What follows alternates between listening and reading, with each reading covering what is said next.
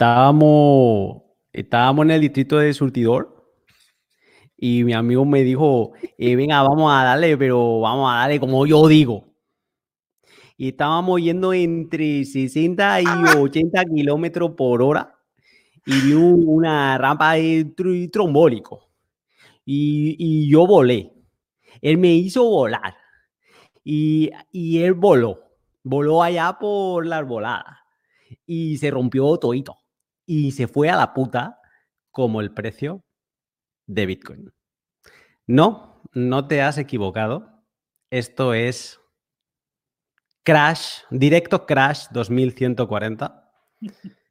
Y esta noche vamos a hacer grupo de apoyo para, para todos aquellos que hoy hemos vivido un poco más enganchados al teléfono y no por el querido coronavirus, sino porque Bitcoin ha decidido reventar todos los discursos del precio pre-halving.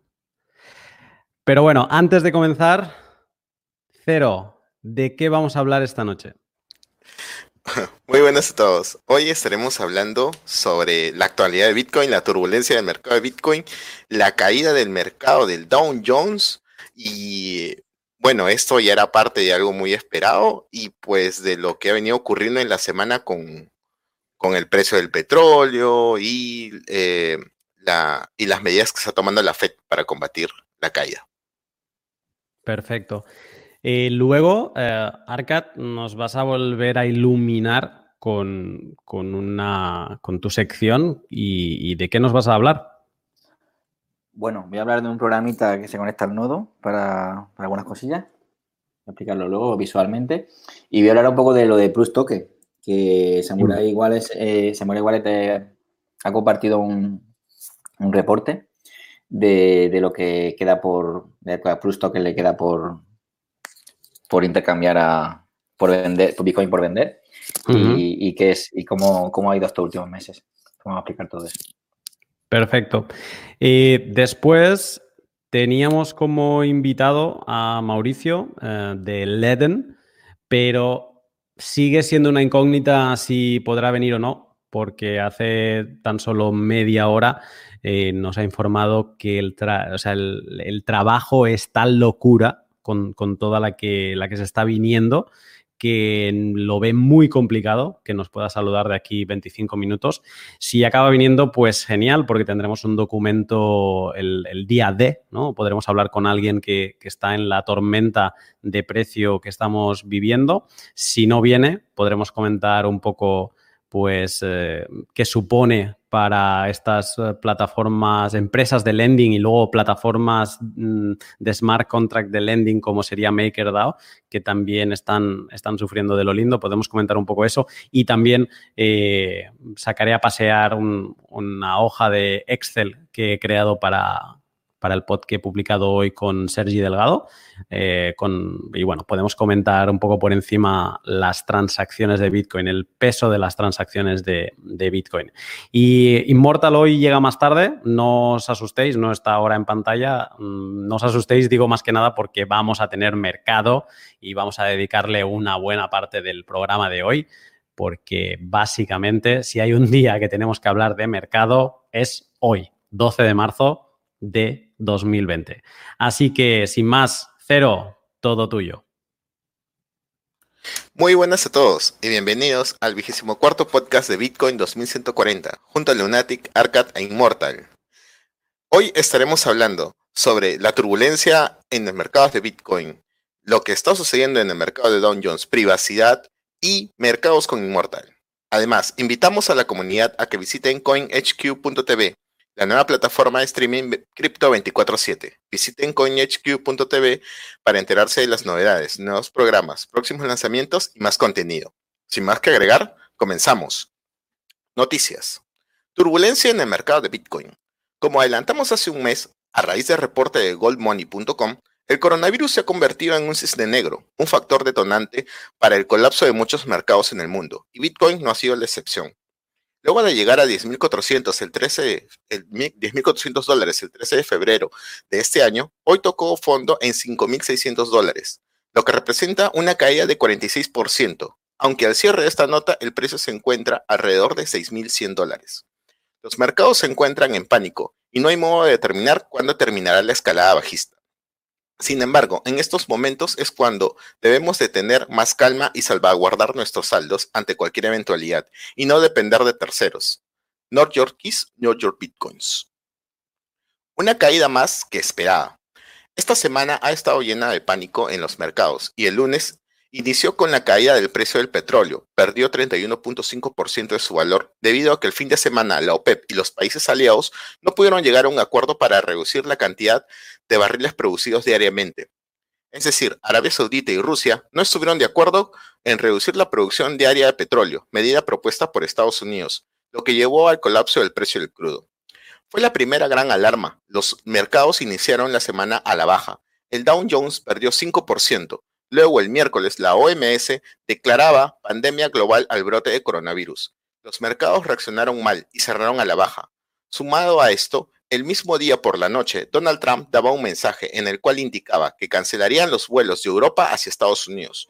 Los mercados abrieron y el Dow Jones sufrió nuevamente. Perdió 7% en cuestión de minutos. Tanto es así que tuvo que cerrar por espacio de, media hora para luego volver a abrir y continuar su camino hasta la pérdida del 9% al cierre del mercado. El reporte de Gold nos dice que nos dijo que si el COVID-19 mantenía un efecto prolongado, podría convertirse en un cisne negro debido a la alta tasa de deuda de Estados Unidos y el mundo, las apuestas apalancadas y la burbuja crediticia en la cual se encuentra inmerso el sistema financiero. Adicional a todo esto, el día de ayer, la Fed indicó que inyectaría 500 mil millones de dólares para calmar la pérdida de los mercados. Sin embargo, hoy ha tenido que salir nuevamente al rescate inyectando 1.5 billones de dólares, es decir, tres veces más de lo dicho ayer.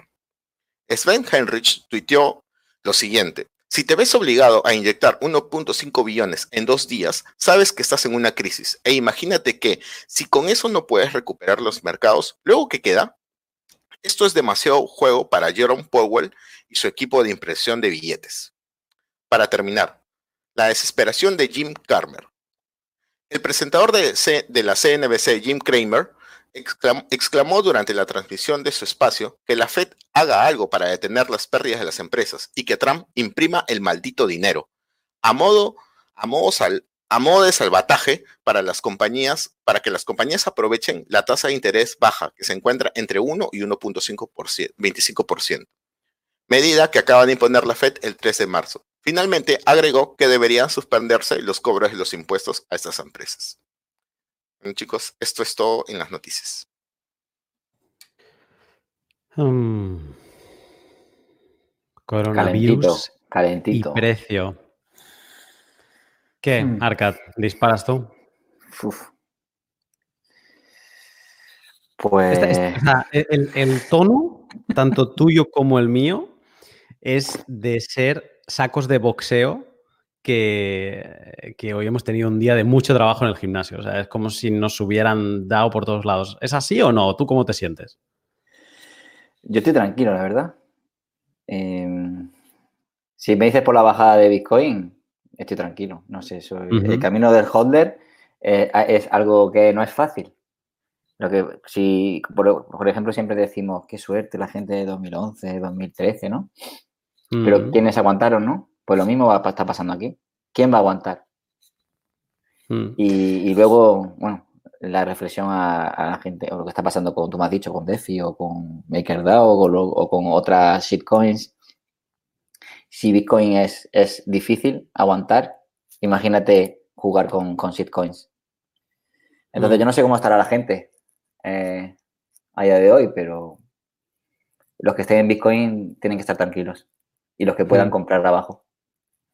Mm. Yo, yo estoy, o sea, te he preguntado, estoy, o sea, creo que la sensación esta de saco de boxeo es sobre todo por yo creo que me la provoca más el tema del coronavirus y la absorción, porque en los últimos 3-4 días he caído en la madriguera del coronavirus. O sea, estaba muy apartadito, lo tenía ahí en su, en su estantería. Y no, he caído. Me, me, he estado informando mucho y estoy un poco saturado de información. Es un poco esta sensación de tener la cabeza embotada. A nivel de precio, de Bitcoin, estoy extremadamente tranquilo. Mm, sé el precio de Bitcoin, porque lo he mirado después, pero porque me iban saltando alarmas en, el móvil. Pero súper tranquilo. es, es, una paz total. Y eso es lo que tú decías, ¿no? La mentalidad de, del holder. Además, con, una cosa que estaba comentando Cero en las noticias ahora, ¿no? El, la cantidad de billetes que se están poniendo ya en el mercado, la inyección tanto de dólares, de euros, de todas las monedas fiat del planeta, todos los bancos centrales se han puesto a imprimir para intentar eh, pues curar la, la, pandemia del coronavirus a base de billete. Hmm. Y eso está, eso está genial para nosotros. Eso está genial.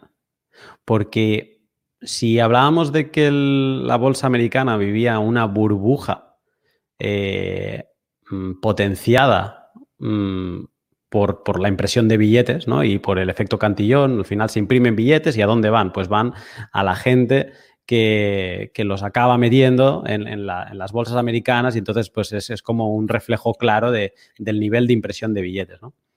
Eh, ahora mismo sí, todo está cayendo y se están imprimiendo más billetes. Ahora quien está vendiendo Bitcoin está vendiendo Bitcoin por un dólar más barato que el dólar que él se gastó para entrar a ese Bitcoin. Así es. El, el día que se acabe ese pánico, habrá muchos dólares que buscarán donde eh, buscarán rentabilidad, mm. buscarán eh, dinero duro, buscarán refugio, buscarán estar en movimiento. Y volveremos a ver subidas brutales en la bolsa, volveremos subidas, a ver subidas en el oro y volveremos a ver subidas en, Bitcoin. Entonces, a ver, no financial advice, vamos a decirlo así, es, lo que yo creo. vamos eh, a ver, vamos a ver qué pasa, porque porque esto puede hacer que la gente se congele y paralice y no haga nada. ¿Qué pasaría si, imprimen billetes y la gente no se mueve, los mercados no se mueven? Esa es la cosa. Que, puede llegar un momento en el que tanta impresión de dinero no estimula la economía.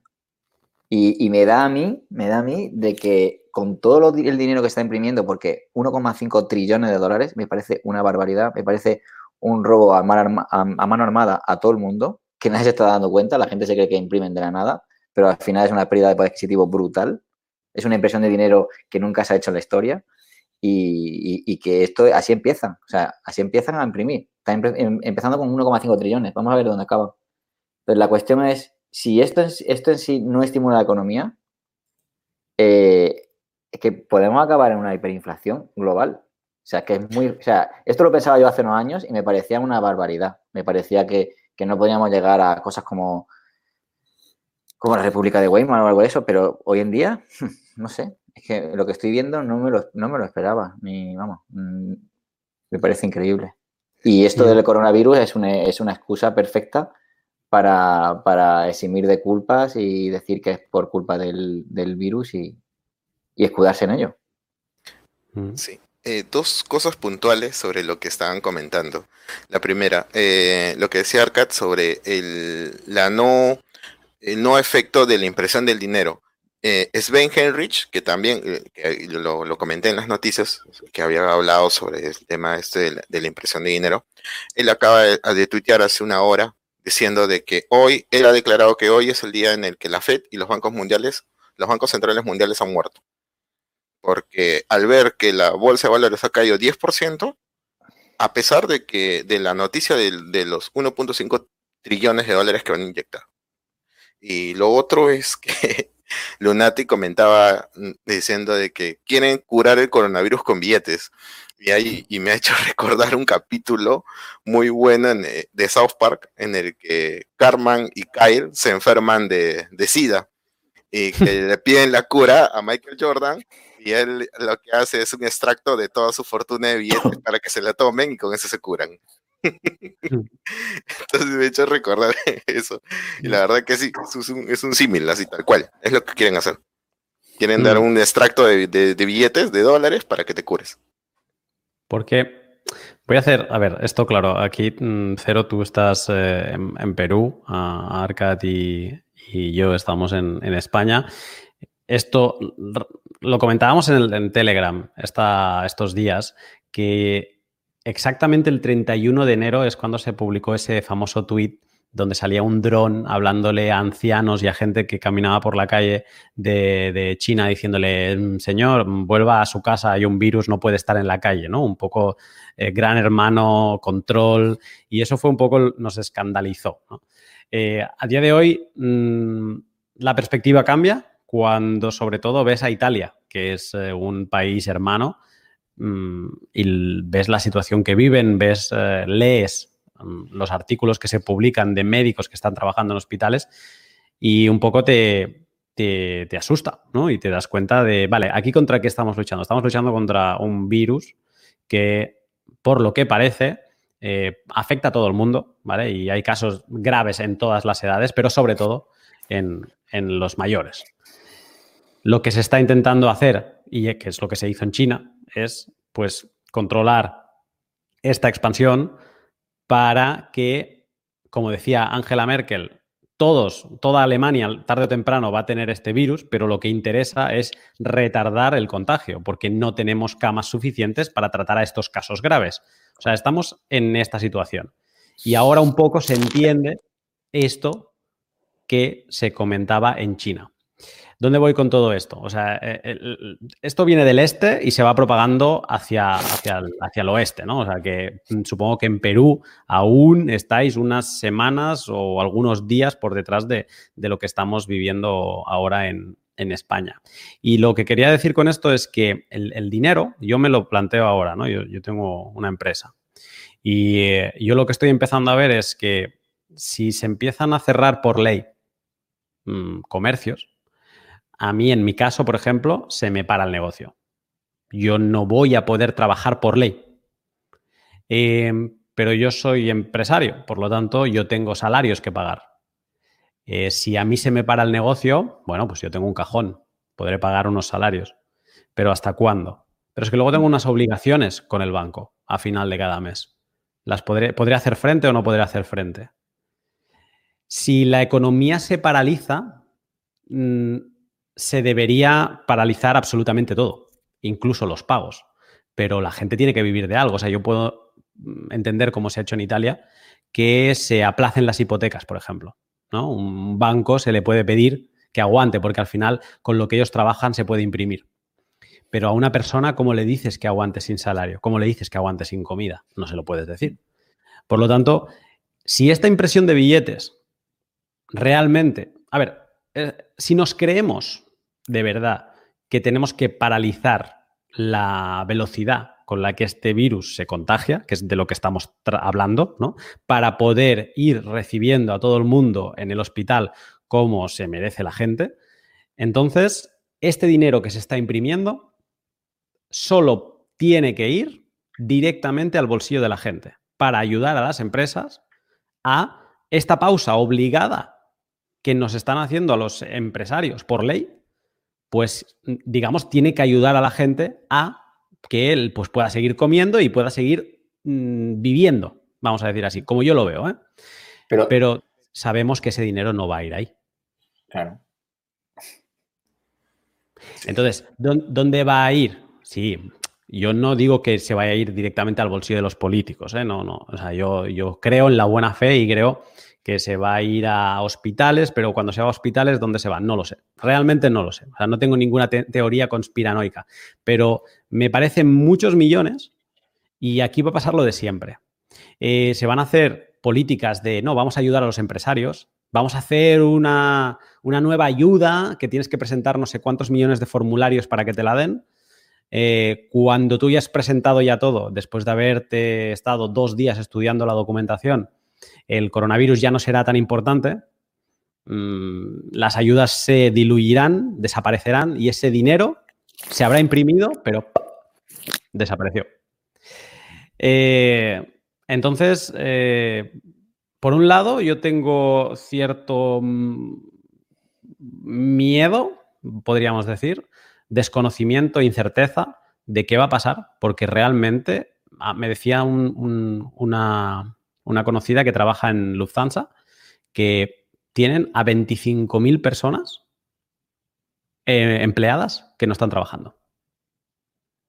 Porque no está volando ni un maldito avión. Eh, ¿Cómo se sostiene eso?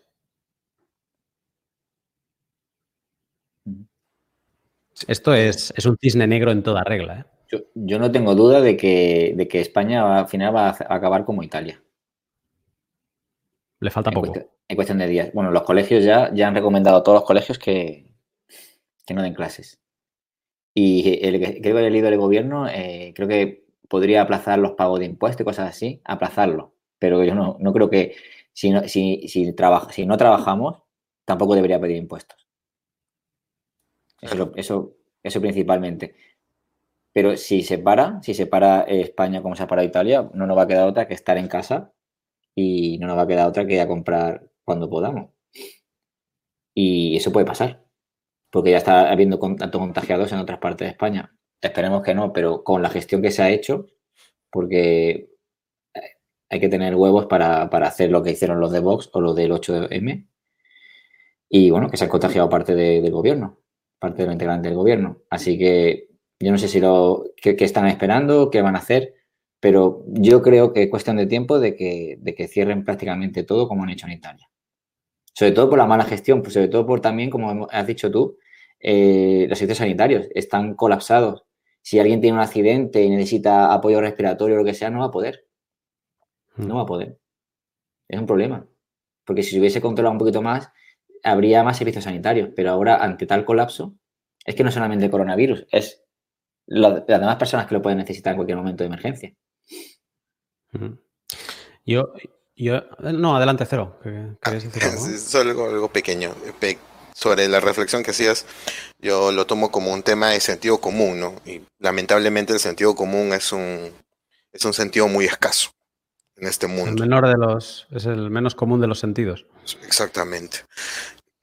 y lo, tomo por, en, el aspecto de que, bueno, pues si no puedes ir a trabajar, si no puedes trabajar, no puedes generar, no eres capaz de producir, entonces tampoco te deben exigir que pagues por algo. Entonces, en ese sentido, lo que yo digo es que, bueno, pues si no, si imprimes billete, que sea para, para comprar o para adquirir eh, productos de primera necesidad, de canasta básica. Entonces, mientras estés en cuarentena, mientras hayan ciudades o localidades en cuarentena, esas ciudades deben de recibir una ración, por lo menos, de, para poder subsistir mientras estén en cuarentena. Y tanto electricidad como impuestos, incluso yo, yo, yo lo digo por el tema del Internet, porque hay que estar comunicados, o por lo menos en la telefonía, debe estar, debe mm. exento de, de cobro durante ese tiempo son 15 días o 20 días en los cuales se va a impedir la, se está buscando impedir la, propagación, durante ese tiempo debería hacerse, por lo menos. Hmm. Y yo lo pensaba hoy, digo, damos por hecho muchos servicios básicos que quizá, porque se está hablando de, de que esto se puede alargar dos, cuatro meses. Yo no creo que se alargue tanto porque, no sé, me da la sensación de que no vamos a poder aguantar tanto y, que mucha la actividad económica va a pesar más que, las necesidades de, contención. Pero yo estaba pensando que hay muchos servicios como, por ejemplo, tú hablabas ahora de la telefonía o de Internet.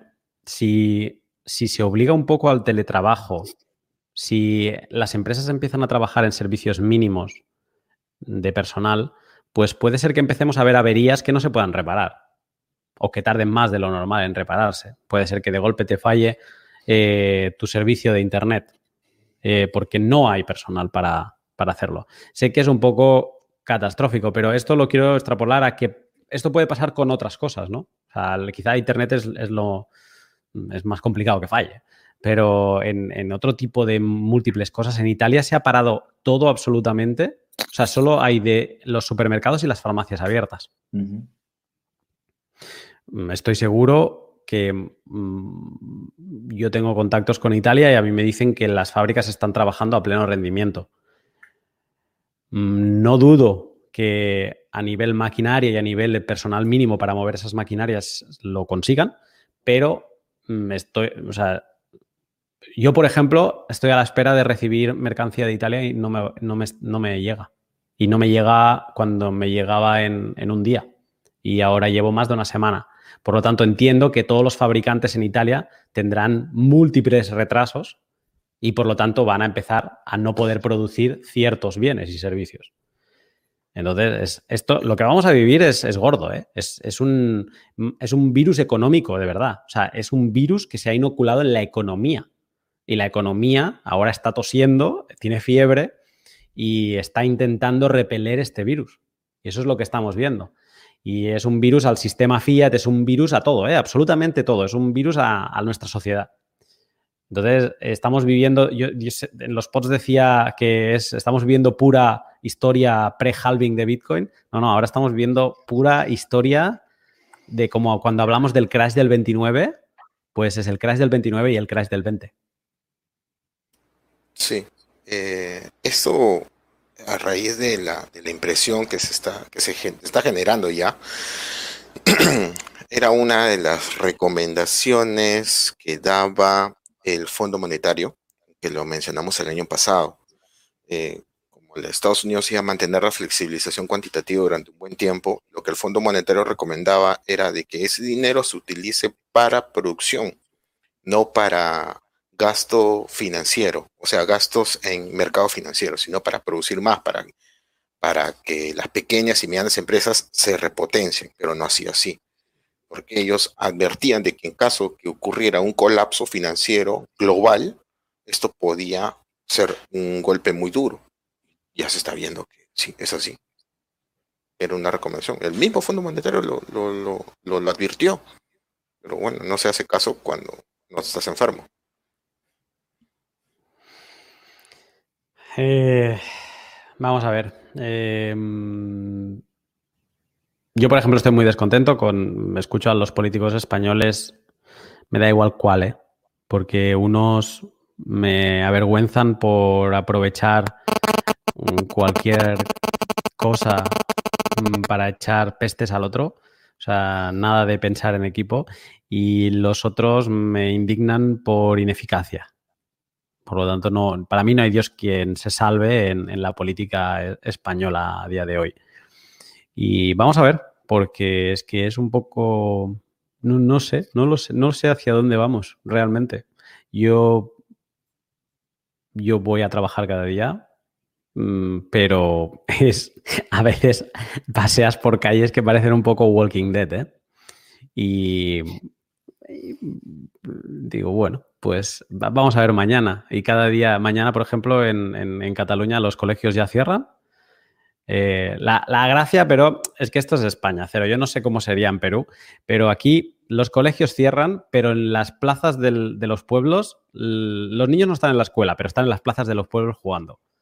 Eh, la gente hace teletrabajo, pero luego están en el bar tomándose la cervecita de la tarde. Y el Valencia-Atalanta eh, juega a puerta cerrada, pero alrededor del estadio 2.000 aficionados fueron a animar al equipo desde fuera. O sea, esto es España. Es la definición de España. eso lo vi justo ayer que estaba viendo los partidos de Champions y lo mismo pasó en Francia, ¿no? Creo que en Francia había mucha más gente, incluso en el partido del Paris Saint Germain. Y eso es preocupante. lo mismo pasa acá. Te diré que acá pues han suspendido el inicio de clases de los colegios y de las universidades. Están mandando teletrabajo también, todos los que puedan. Y bueno, pero igual, la gente sigue saliendo, se va a, las, a los parques, a las plazas, como dices. La vida continúa normal. Eh, y bueno, yo particularmente, yo me eh, ya no estoy saliendo, me estoy quedando en casa. Tenía planeado un viaje el 20, ya no lo voy a hacer.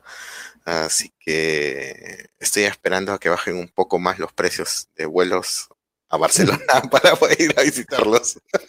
Eres, eres, estás haciendo trading de billetes de avión. me he puesto el traje de Warren Buffett. Cero en privado cada día nos va diciendo, mm, hoy no compro el billete, me espero a mañana que siguen bajando los precios. Es, un trader, de, un broker de billetes de avión. Por cierto, mientras estábamos hablando, se ha cumplido el, el precio de cero, 5.500 dólares. Ha tocado. No, me- ¿sí? 5.590. Sí. ¿Ya Pero- está? ¿Ya está en 5.590? Ahora 5.669. Mira, qué bueno. Ya, eh, dejo que baje más. Esto es lo que, esto es lo que vengo escuchando yo. Y antes lo, lo leía en el, en el chat que decía Vegeta que de lo que más, eh, Vegeta decía que lo peor de todo esto es, es- eh, mira, lo voy a poner ahora en pantalla. Eh, un- el estado de hastío es porque vamos a escuchar a los típicos cuñados que te van a recordar el precio de Bitcoin. Es así. O sea, esto va a pasar. Y yo a esos cuñados hoy ya les he dicho, mm, quizás es momento de que vayáis comprando. Y se han reído, me han dicho, no, no, esto va a bajar más. Y yo, bueno, vale, pues Se compra más. es, es que no, no hay otra. Y, pero bueno, mira, tenemos a, a Immortal con nosotros, vamos a saludarle. Immortal, Hombre, ¿qué tal? ¿Cómo estáis? a ver, que yo ya te lo dije que si Bitcoin bajaba a 5.000, la sección de mercado la iba a hacer cero. Pero no hace falta que te lo tomes así, puedes venir de inicio, no pasa nada. No, no, no.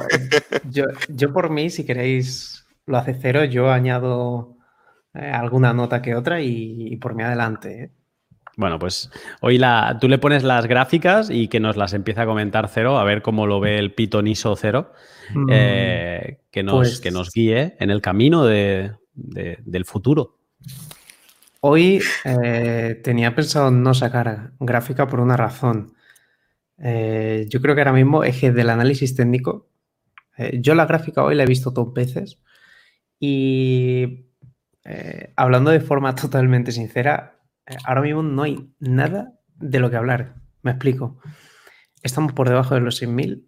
mm, en temporalidades bajas el rebote es nulo. O sea, vamos a cerrar la vela del día de una manera pésima.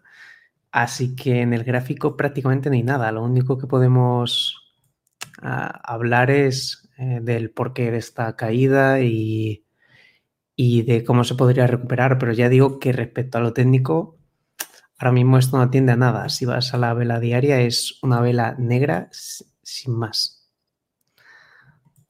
De hecho, sigue bajando. Nos Sí, están diciendo correcto. en. Bueno, pues eh, a ver, como tenemos otras cosas que hablar, pues eh, hablaremos de ellas y si acaso luego pues pondremos el de fondo el gráfico al menos para, para ilustrar lo que, lo que está pasando. Eh, pero sí, sí, es. Era lunes negro, está siendo jueves negro, sobre todo cripto, porque el IBEX 35, si no me equivoco, ha, ha cerrado con un 14% de caída. Eh, también, si no me equivoco, es la mayor caída del IBEX 35. Y mm, el oro llevaba la última vez que lo he visto un 3% de caída acumulado, que dices, bueno, vale, ok, sí es caída, pero vale, gestionable. L- no sé si era el Dow Jones o cuál era, si lo sabéis, corregidme, ¿eh? un 7% o de, de caída llevaba hoy, o esto me lo estoy inventando bastante, un 10, vale. Yes. Y, pero claro, estamos hablando que de Bitcoin no se ha acabado el día. Y a ver qué me marca aquí esto. mm, BTC 5600. USD, estamos en un menos 28% ¿eh? de caída. ¿eh? Y lo peor es que mm, parece que no va a acabar aquí. Más que nada porque la vela, ya te digo, es en temporalidades bajas, mm, no hay signos. mm, He visto bastantes fondos y eh, viví al momento la caída que tuvimos de 6.000 a 3.000 y me acuerdo cómo se iba formando el fondo en temporalidades cortas y a pesar de que tardamos en formar el fondo, se notaba que había presión compradora, pero es que ahora mismo los libros de BitMEX he entrado una vez y no he tradeado nada porque es una locura y una presión de venta enorme ahora mismo. Mm. Eh, me gusta una pregunta que leo en, en- en el chat, que es Fernando. Dice, Luna, ¿la bajada esta de hoy es demo o es de verdad? Es, es eh, una bajada vírica demo, ¿vale? Eh, mm, luego le preguntaré a, a Immortal si la subida de Doge es demo también. Hold Doge, Hold Doge. Hold- Hold Dodge, puede con todo, es, eh, puede con el coronavirus. Muy bien, bueno, eh, Arca, ¿te estás por aquí que tenías algún problema de conexión? Sigo aquí, ahora sí. Perfecto, pues si te parece, vamos a, a- a- a sacarnos este, este virus de encima que mm, se lo está llevando todo por delante. Y vamos a hablar de privacidad un poco, que Sí, voy a, Que voy también a está hablar de una mezcla, una mezcla de cosas.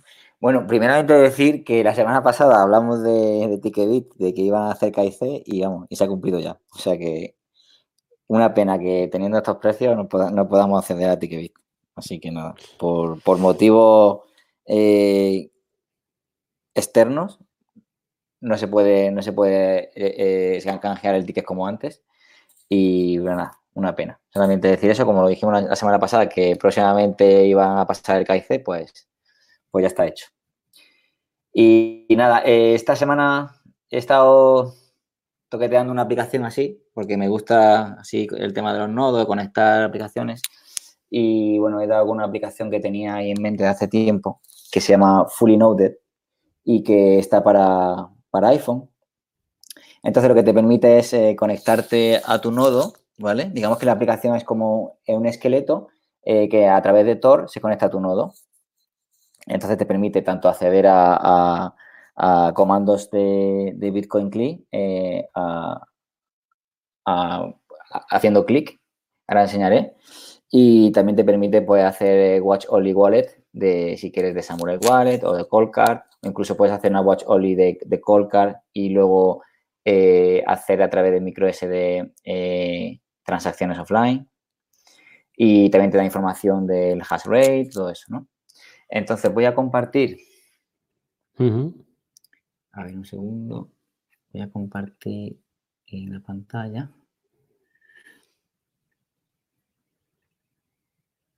¿Se ve? Perfecto. Ahora sí se Vale. ve un, un explorador. Sí, este es el GitHub de ForinoTed, es la beta.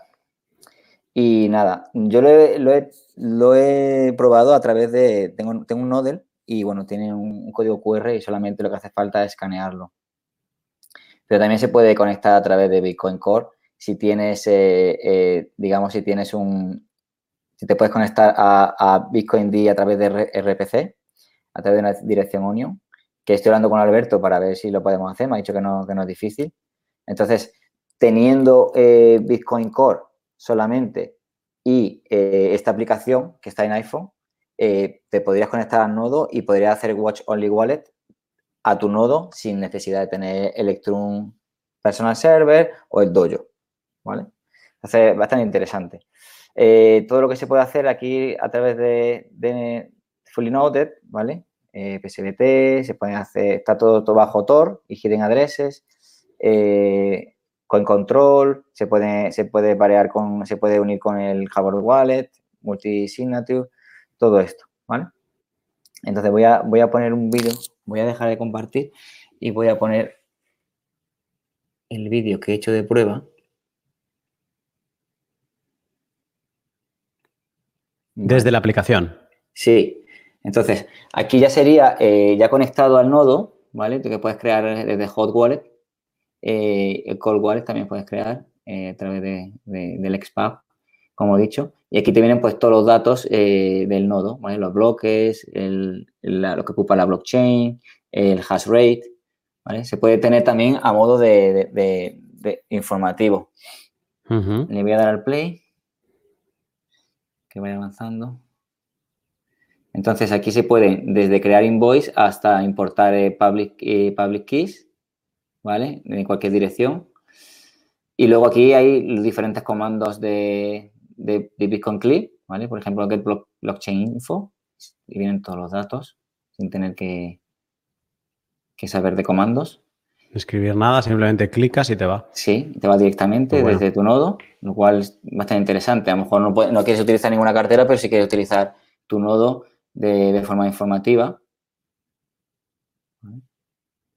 Aquí sería get mini info. info, vale. ¿Lo- ¿Los comandos están guardados o los puedes escribir tú y guardarlos? No, está, es, es a golpe de clic. Sí, pero ah, están todos los que. no sé si están, no creo que estén todos, pero están los principales. Perfecto. Vale. Y aquí puedes crear también PSBT. O sea, lo que haces en Colcar Wallet, que lo haces a través de, Electrum Wallet, se puede hacer a través de, esta aplicación. Esta aplicación además no, no almacena información. Y cuando quieras se puede hacer un kill switch para borrarlo todo y listo. Em, vale, dejo compartir y luego voy a compartir la, la otra página que tenía. Vale. Entonces, esta gente también está desarrollando eh, una aplicación que se llama Stand Up, que es para, Mac, en el cual, en el cual eh, al instalarlo, pues te, descarga automáticamente Bitcoin Core, te instala Tor, te configura Tor y también te genera el código QR para conectarlo a Fully ¿vale? Y luego puedes hacerlo a través de Mainnet, de Testnet bastante interesante. Está todavía en fase así experimental, pero, pero se puede instalar. Y, también tienen la de Fully Node 2, que es la, aplicación, pero está para, para, testnet, en el que se pueden crear, se pueden crear eh, carteras multifirma sin, semilla, como hace prácticamente lo de casa, ¿no? Aquí, por ejemplo, el, el ejemplo que viene es, tú tienes una semilla, ¿vale? En el, en el móvil y luego tienes eh, otra en el nodo y otra, y otra offline. Y, tiene luego un backup, ¿vale? Que puedes... entonces aquí, pues, se puede hacer eh, cartera multifirma. Se puede, se puede probar a día de hoy, pero modo testnet. ¿Vale? Se conecta a través de QR, si quieren las wallets. Es bastante interesante, es decir, eh, ahora mismo estoy diciendo así de básicamente cómo va, pero las posibilidades son bastante, bastante buenas, bastante altas. Es cuestión de que se vaya desarrollando. Y nada, eso es lo que he estado, lo que he estado probando, que si alguien lo puede probar, pues ya sabe que eh, creo que Fully Node está en Apple Store para que tenga iPhone. Y, mm. esta, y esta está, está la 2, está a través de, de Test Flight. Y bueno, en el mismo GitHub también tienen indicaciones para instalar el, el stand-up y probarlo y todo eso. ¿Tienen, ¿Tienen plan de Android o se comenta algo de Android? Mm, que yo sepa, no. Que yo sepa, no. Vale. Pero para la gente que tiene MacOS, eh, joder, un programa que te instale todo, todo el Bitcoin Core y que te programe solo el Tor y todo eso, está muy bien. Está muy bien. Es fácil, a golpe de clic y listo. Y luego otra cosa que quería hablar, que también no sé por qué deja compartir, porque tenía aquí otra cosa, es el tema de Plus Token, que ha salido un informe de Samurai Wallet y nuestro amigo Juan Víter lo ha, hecho un resumen bastante bueno en Twitter. Y nada, sabemos que esta, esta, este, este scam, este, esta empresa que, que timó a muchísimas personas y que se hizo con más de 200.000 bitcoins, o sea, prácticamente el 1% de, de, todos los bitcoins que había en el mercado y, lo que han estado intentando, bueno, no intentando, sino lo que han hecho han sido mezclas, eh, consolidaciones de esas mezclas y ventas en, en exchange centralizados como Hobby o como, ahora mismo no, caigo cuál es la otra. Entonces, eh, se, hicieron, se, deshicieron de unos 140.000 bitcoins aproximadamente, eh, que bastante bien aguantó el mercado para lo que vendieron. Y bueno, ahora en su, en su control tienen unos 60.000, digamos que tienen 37.000 eh, mezclados, pero no están distribuidos, o sea, no, están consolidados ni mandados a ningún exchange. Y luego tienen 23.000 sin, sin mezclar. O sea, quedan 60.000 todavía. Eh, después de, digamos, de desenmascararlos, de Ergo BTC estuvo investigando mucho acerca de, todo lo que hacían. Eh, digamos que el, volumen fue bajando, ha ido bajando progresivamente aunque en febrero ha subido ligeramente. Entonces, están ahí como poquito a poco intentando deshacerse de ellos. Aquí vemos en, las gráficas, en esta gráfica, cómo fueron las ventas que, hacían diariamente y cómo luego han ido bajando después de que, de que se enmascarasen sus estrategias. Eh, y aquí más, información. Entonces, es, es acojonante que a nosotros el CAIFE eh, esté a orden del día y que luego esta gente, que son mm, timadores, que han mezclado, eh, que luego han consolidado, se le permita, permita vender en, en centralizados. Es, ah, porque al final, al final son esos, estos exchanges los que permiten que, esta gente pueda pasar a fiat y que puedan seguir con el scam. Hmm. Entonces, eh, están bloqueando a gente que está haciendo eh, mezclas en, en Wasabi inocentemente que no está haciendo nada malo por, unos pocos satosis y luego este tipo de personas que mezclan miles y miles de, de, Bitcoin y no, y no le pasa nada. Mm.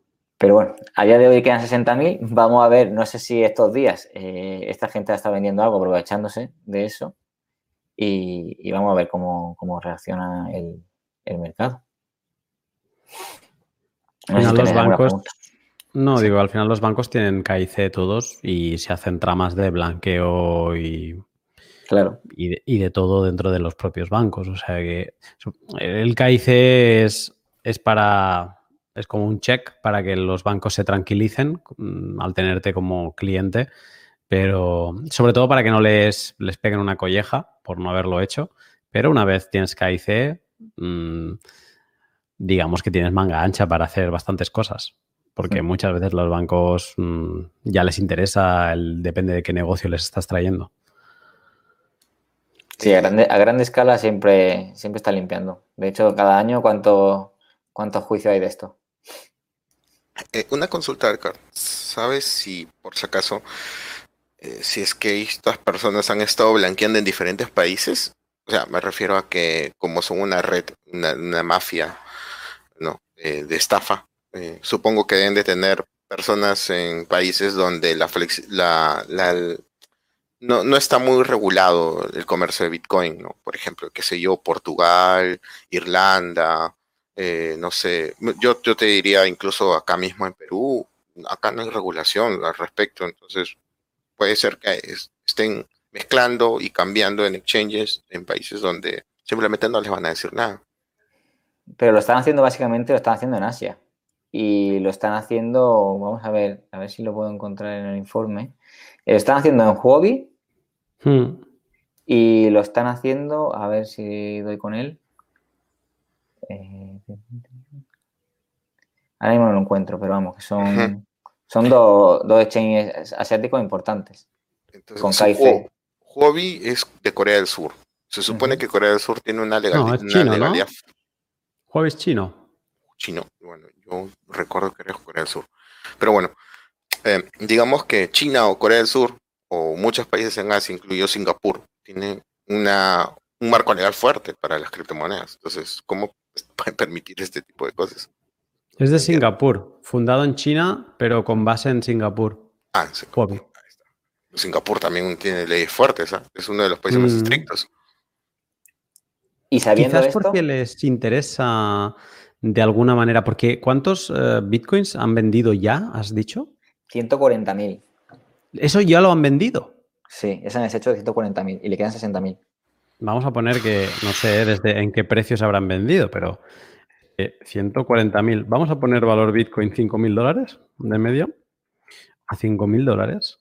OKEX es el otro exchange, OKEX. Y este sí que es chino, o al menos ahora lo busco. Sí, son 700 millones de dólares si, si todos los hubieran vendido de media a 5.000. Hombre, esconder 700 millones de dólares no debe ser fácil, ¿eh? eh paraísos fiscales, pues, definitivamente. Y te cobran, ¿ah? Te cobran por, por usar paraísos fiscales. Por usar cuentas offshore, te cobran 20, 30%, si no me equivoco. Pero al, final a esto alguien le debe interesar y a lo mejor hay un, un país detrás acumular todos esos bitcoins.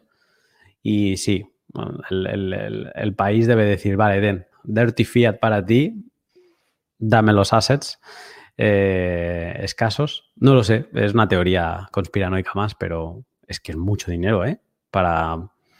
Da igual que hagas mixing, da igual que hagas lo que quieras, es que esto, vamos, si Ergo los ha encontrado, los encuentra un exchange. Sí, pero sabiendo esto, ¿por, qué no se investiga esto? O sea, no se investigan los exchange, ¿cómo lo han hecho eso? Eso no interesa.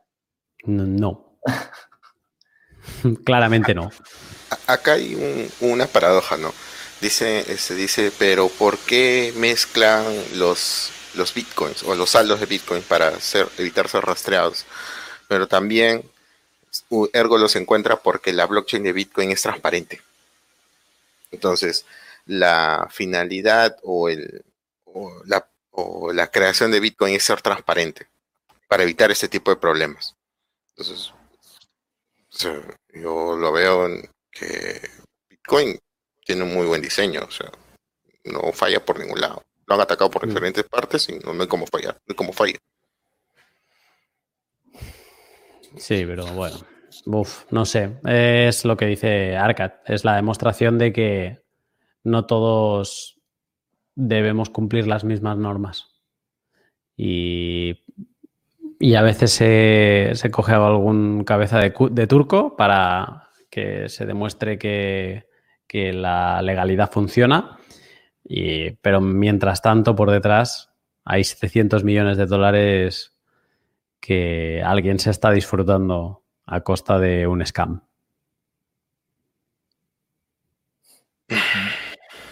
Así es. Perfecto, pues a ver, llegado a este punto, no sé si quieres comentar algo más de la parte de Fully Noded. No sé si, si a lo mejor alguien tiene alguna pregunta. Pero bueno, mientras eh, tanto, yo no tengo noticias de Mauricio. Y quería tocar un momento en el tema de, de lo que iba a ser una entrevista muy interesante, yo creo, en el día de los más interesantes para poder hablar con, Mauricio de Leden. Leden es una, bueno, yo hice un, un pod sobre los servicios financieros Bitcoin, que es lo que ellos ofrecen, y al final es un poco extrapolable a lo que vemos en, en MakerDAO también. Leden es una empresa puente entre el sistema legacy y el sistema cripto que te permite... Esto no está pagado, ¿eh? lo digo más que nada, es, de introducción, pero es que te permite pedir créditos colateralizando con Bitcoin. Si cuando vas a pedir un crédito y colateralizas con tu vivienda, es un crédito hipotecario, eh, pero digamos que tu vivienda ejerce de, activo, de garantía, pues lo mismo, pero con Bitcoin, ¿no? ¿Y qué pasa? En el caso del Eden, ellos piden, si tú quieres pedir, por ejemplo, 10.000 dólares, eh, que te los ingresan en tu cuenta y además te dan toda la documentación por si en tu país la hacienda te pregunta, digamos que es fully compliance, eh, pues ellos te piden como colateral el doble de ese valor en Bitcoin. Por lo tanto, pongamos que hace nada, cuestión de dos semanas, cuando Bitcoin estaba a 10.000, tú querías pedir mm, pues un, crédito de, de 5.000 dólares y te pedían un Bitcoin, ¿no? Tú ponías un Bitcoin, ya está, perfecto. Entonces, ¿qué pasa? A día de hoy, pues hemos visto en algunos exchanges, Bitcoin ha tocado hoy los 5.000 dólares. Por lo tanto, hemos tenido una caída del 50%, ¿no? Desde hace dos semanas a hoy. Entonces, eh, ahí es donde entra en juego toda la, mecánica de una empresa como Leden, entiendo, de empezar a llamar a todos sus clientes y decirles, no he llegado a este punto de una caída del 50% de su colateral, sino de incluso de a partir de un 20%, creo que me dijo en el podcast, ya llaman a sus clientes. Y se habrán hinchado. Ayer hablé con él y cerré el podcast para hoy y me dijo, estamos teniendo muchísimo trabajo y sí, sí, genial venir y hablar de todo esto. Pero claro, ayer tenía, habíamos vivido la caída del lunes. Pero es que después de la caída del lunes hemos tenido la caída del jueves. Entonces entiendo que estarán como locos llamando y haciendo que todo se quede en su sitio, porque si no, si el cliente no reacciona, si el cliente no pone más Bitcoin como colateral, a lo que, lo que tienen que hacer es ejecutar esos, esos Bitcoins. Eso es lo que me gustaría, ¿no? Que me explicase si han tenido algún caso y, y en, qué ha quedado, pues tienen que ejecutar esos Bitcoin, venderlos a mercado, recuperar los dólares y, cerrar ese, esa posición de crédito, ¿no? Mm, básicamente la parte legal, pues tendrán que, supongo que algún documento. Y, pero eso es una de las partes. Luego tienen otro producto que es el de la el de la cuenta mm, con un plazo fijo, digamos, como eh, antes teníamos en los bancos, Bitcoin, que tú pones, creo que es el 3,4%, si tú pones eh, pues un Bitcoin, en un año te renta el 3,4%, acabas recibiendo eh, algo más de 3.400.000 satoshis. Digo algo más porque además es compuesto. Si lo dejas cada mes, pues te sigue rindiendo el 3,4% sobre lo que ya has recibido. Eh, ¿Qué pasa? Eh, cuando, o sea, si tú pones un Bitcoin como colateral en la parte de los créditos, ese Bitcoin no se mueve. De hecho, Leden te da una dirección Bitcoin para que tú siempre puedas entrar y puedas ver que esos Bitcoin no se han movido. Pero claro, no pasa lo mismo si se, ha puesto en la cuenta de plazo fijo porque para, a ti poderte pagar ese, ese interés, eh, ellos tienen que prestar el Bitcoin a alguien que necesite ese Bitcoin y que les pague a ellos un interés mayor, ¿no? Para sacar un margen. ¿A quién le ceden esos Bitcoin que tú depositas en la cuenta? Pues se lo ceden a, eh, a Exchange o a mesas OTC que necesitan liquidez de Bitcoin y pagan pues ese premium para, compensar al cliente. Entonces eso, ahí también hay un riesgo, ¿no? De, es, la otra parte del negocio. Entonces es, es muy interesante saber cómo lo están gestionando, porque eso es como, supongo que debe haber partes más manual, más partes más de contacto con el cliente, porque es una empresa centralizada, pero luego tenemos el caso de MakerDAO que es una empresa descentralizada donde las posiciones de deuda se ejecutan automáticamente sin sentimientos, sin llamadas, eres tú el único responsable. Y leía en un tweet, que ahora no lo he encontrado, lo he buscado otra vez, pero me acuerdo de lo que decía, que MakerDAO habrá tenido uno de sus días más complicados porque Ethereum se fue a dormir ayer, lo voy a mirar ahora, sigue cayendo, ¿eh? Ha tocado, acaba de tocar los 124 dólares. Pues Ethereum se fue, cerró ayer a 193 dólares y está a 125. MakerDAO te pide un mínimo de un 50% de un, o sea, te pide un 150% de lo que pidas. Por lo tanto, si pides 10.000 DAI, te pide que pongas en valor eh, Ethereum 15.000. Claro, Ethereum ha caído, o sea, vale un 60% de lo que valía ayer. Haciendo números gordos así de tirando de cabeza. Me marca aquí, ha caído un 35% en un día. Y un pequeño dato, eh, había más de 120.000 transacciones pendientes en Ethereum. Mira, luego cuando si al final eh, Immortal le enseña la gráfica, te voy a pedir que, enseñes un, valor, porque yo el lunes, lo poco que tengo en que tenía de, de ETH, no lo vi claro y dije, quiero oro, pero de verdad, quiero oro, quiero comprar oro, en demo siempre. Y dije, pero lo, quiero hacer rápido, ¿no? Como el trombólico de la moto. Y, y lo pasé todo a, DGX, que es, como oro, tokens de oro. Digo, lo dejo ahí y me olvido. Y hoy ha subido, obviamente, pues toda la caída de ETH, pues es lo que ha tenido de subida esto. Y, y hace un. O sea, llevo todo el día que he intentado cerrar esa posición. Imposible. O sea, ETH está colapsado. Está roto. Hoy es un día que no funciona Ethereum. Eh, y además, ahora voy a mirar cómo está las fees de Bitcoin. Está para poner el, GIF del gordito de, de, The Office cuando se ríe, igualito. Sí, a ver. curioso. Bitcoin está, está. Si quieres que se termine tu transacción en el siguiente bloque, necesitas ponerle unos 56 bytes, sats por byte. Que tu ARCAD, que esto lo controlas, está alto, está altito, pero está bien, no está loco. Si lo quieres en, en las próximas 12 horas eh, ya es un SAT por byte, o sea que es, es moderado, no, no, es una locura.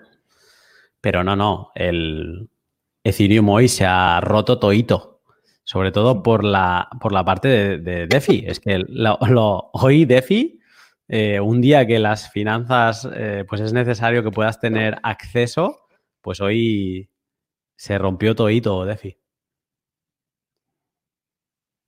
No sé qué pensáis de, esto, de, toda esta parte más servicios financieros, tanto en la parte descentralizado como en la parte centralizada. Te doy mi opinión. No, no, claro. No sé. dala, dala. Pues, ¿qué quieres que te cuente? Yo es que ya sabéis cuál es mi, mi argumento. Solo Bitcoin, ya está. Si ya es difícil, aguantar, meterte en camisa de once varas y, que te salga bien, es difícil. Es así como yo, lo veo. Yo no entiendo por qué shitcoinizan Bitcoin teniendo Doge. Doge es, ha aguantado toda la caída, incluso ha subido en Bitcoin. de verdad que, francamente, yo veo a Doge, sin bromear, como uno de los más fuertes. Eh, para, poder trabajar en Bitcoin. Sí, pero eh, luego lo, vemos, ¿eh? Pero en, como el resto, en, en USD se ha pegado una hostia igual de, de espectacular. Ah, sí, definitivamente. En valor dólar todos han caído, nadie se ha salvado. Pero en valor Bitcoin está aguantando y fuerte. Sí, bueno, ahora miraremos que nos haga un repaso inmortal rápido por la sangre del, mercado. Y bueno, como veo que nos apasiona mucho este tema, simplemente a modo de... A ver, estamos acercándonos en un momento en que no nos van a dejar salir de casa y lo que parece es un bear market, pero vamos, que nos han cogido del pescuezo y nos están metiendo en temporada de bear market, queramos o no, o no queramos. Y mm, y esto me, ha hecho recordar pues lo que hemos vivido, ¿no? Desde, desde 2018 hasta, hasta, hasta ahora, que parecía que se iba recuperando todo. Eh, que ha sido una época genial para aprender y para, y para irse educando, ¿no? Entonces voy a compartir un, una cosa, una no es presentación, es un, es un Excel que, bueno, un Google Sheet de estos, que Sí, ahora se ve.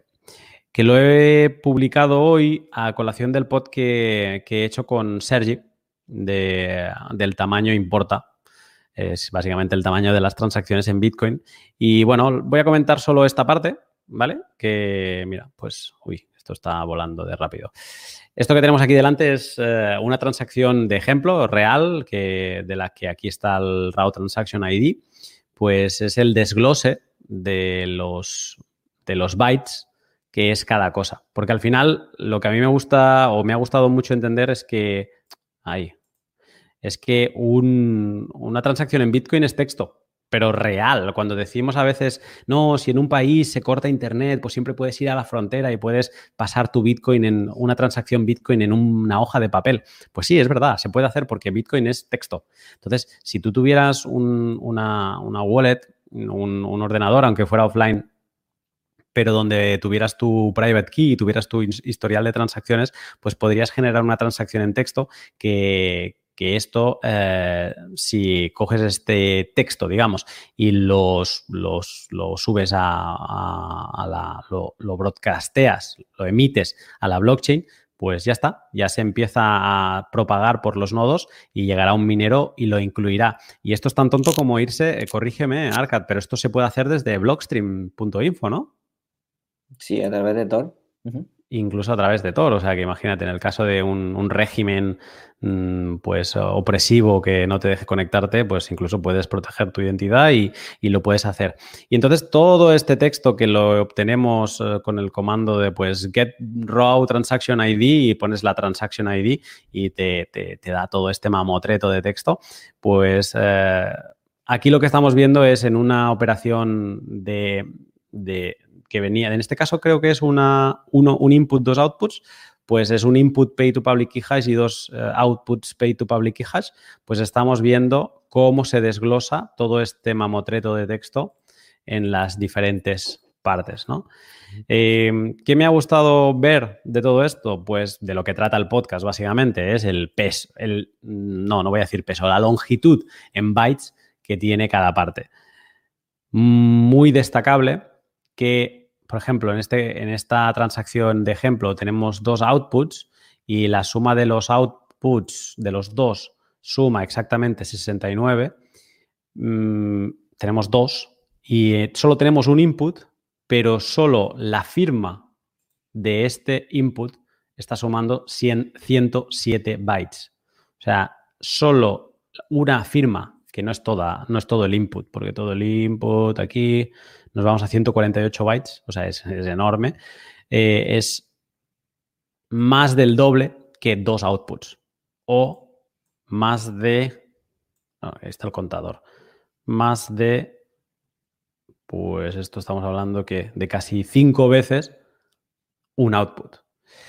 Eh, aparte de, que si acabas de entender todo esto, te puedes empezar a imaginar a ti mismo construyendo una transacción a mano, ¿vale? Eh, aunque luego tengas de apoyo el ordenador para hacerte la firma y demás, eh, es muy útil para saber y para empezar a entender dónde se te van los satoshis en las comisiones, que a veces em, queremos enviar todo nuestro saldo de porque queremos consolidar y entonces pues aunque pongamos un sat por byte vamos a pegar una brutalidad en fees porque a lo mejor teníamos 75 mm, UTXOs distintas y cada UTXO, si son legacy, ¿no? Y si estamos haciendo, un, en este caso, una transacción pay to public, eh, o sea, con una llave pay to public key hash a un eh, lock, a un candado pay to public key hash, pues por cada input estaremos añadiendo eh, un número similar a esto, ¿vale? Unos 149 bytes que estaremos agrandando y todo esto al final se multiplicará, aunque sea pues por lo mínimo, que es un SAT por byte, y nos va a hacer una, una transacción, una fee grande, ¿no?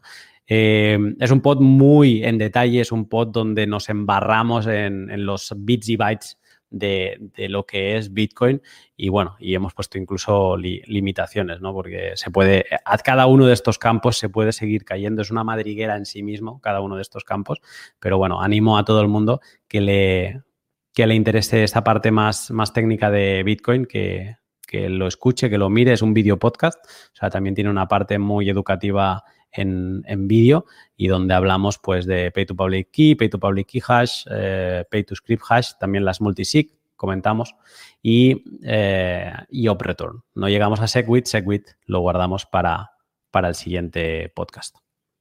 No sé si tenéis alguna pregunta de esto, chicos. Me suena una transacción como mandar un SMS en el que son, son limitados. ¿Cómo? Que Bitcoin, en la transacción de Bitcoin es como mandar un SMS pero no, pero son ilimitados. ¿Sabes qué te quiero decir no, o no? No. Que más que dinero, Bitcoin parece, parece cuando, cuando envías Bitcoin ah. te está mandando un SMS. Totalmente. No, no, no cuentas la fee por el valor que envías. Cuentas la fee por el por su tamaño en bytes. Sí. Si queremos hacer un símil con SMS, pues estarían cobrando por letra, por palabra. Básicamente. Sí. ¿vale? Entonces aquí lo que pasa es que tienes una necesidad mínima de, unas ciertas palabras o letras, ¿no? En este caso que estás hablando tú del SMS, pues para hacer la, firma del input, eh, que eso te ocupa mucho y tienes un, pues, eh, una transacción tiene una estructura mínima. Creo que hablábamos con Sergi que la estructura sin contenido, solo la estructura, el esqueleto de una transacción, creo que eran 58 bytes hablo de memoria. O sea, eso siempre lo vas a tener. Y él construyó la transacción mínima, que es una gilipollez como una catedral, porque simplemente es, eh, se equiparan dos valores true, o sea, no estás moviendo fondos, pero es un fondo, es como un cheque, eh, un cheque al portador, o sea, cualquier persona que vea esa transacción la puede reclamar. Y creo que la mínima, minimísima eran 68 bytes. Eso es la transacción mínima. A partir de ahí, por ejemplo, una multisig, creo que lo tengo abierto y os lo puedo enseñar. Una multisig en pay to script hash 1, 2. Mm, sí, es esta de aquí. Sí, es esto. Son 436 bytes contra lo que teníamos antes, un input, dos outputs de pay to public key hash de 226. Eh, si hacemos una multisig, eh, esto no es Segwit, ¿eh? Si hacemos una multisig con, no sé, me invento, un 3 de 5, pues es una, cada vez es más grande. O sea, vamos a tener eh, scripts muy gordos que, van a hacer que, aunque estemos moviendo 10.000 satoshis, vamos a pagar, vamos a tener el, peso ¿no? de, la fee que, la vamos a tener ahí. Esto con Segwit se soluciona. Se soluciona en parte, porque en Segwit, ya se verá en el siguiente podcast, pero en Segwit tenemos los witness, que es la parte de la firma, que es como una trampa, una puerta trasera para ampliar el tamaño de bloque de Bitcoin y que la firma vaya fuera del bloque mm, y que pague una cuarta parte de lo que pagaba antes. Pero bueno, eso ya eh, para me lo guardo para el siguiente podcast que Sergi lo, explica a la, a la perfección. ¿Alguna pregunta más? Eh,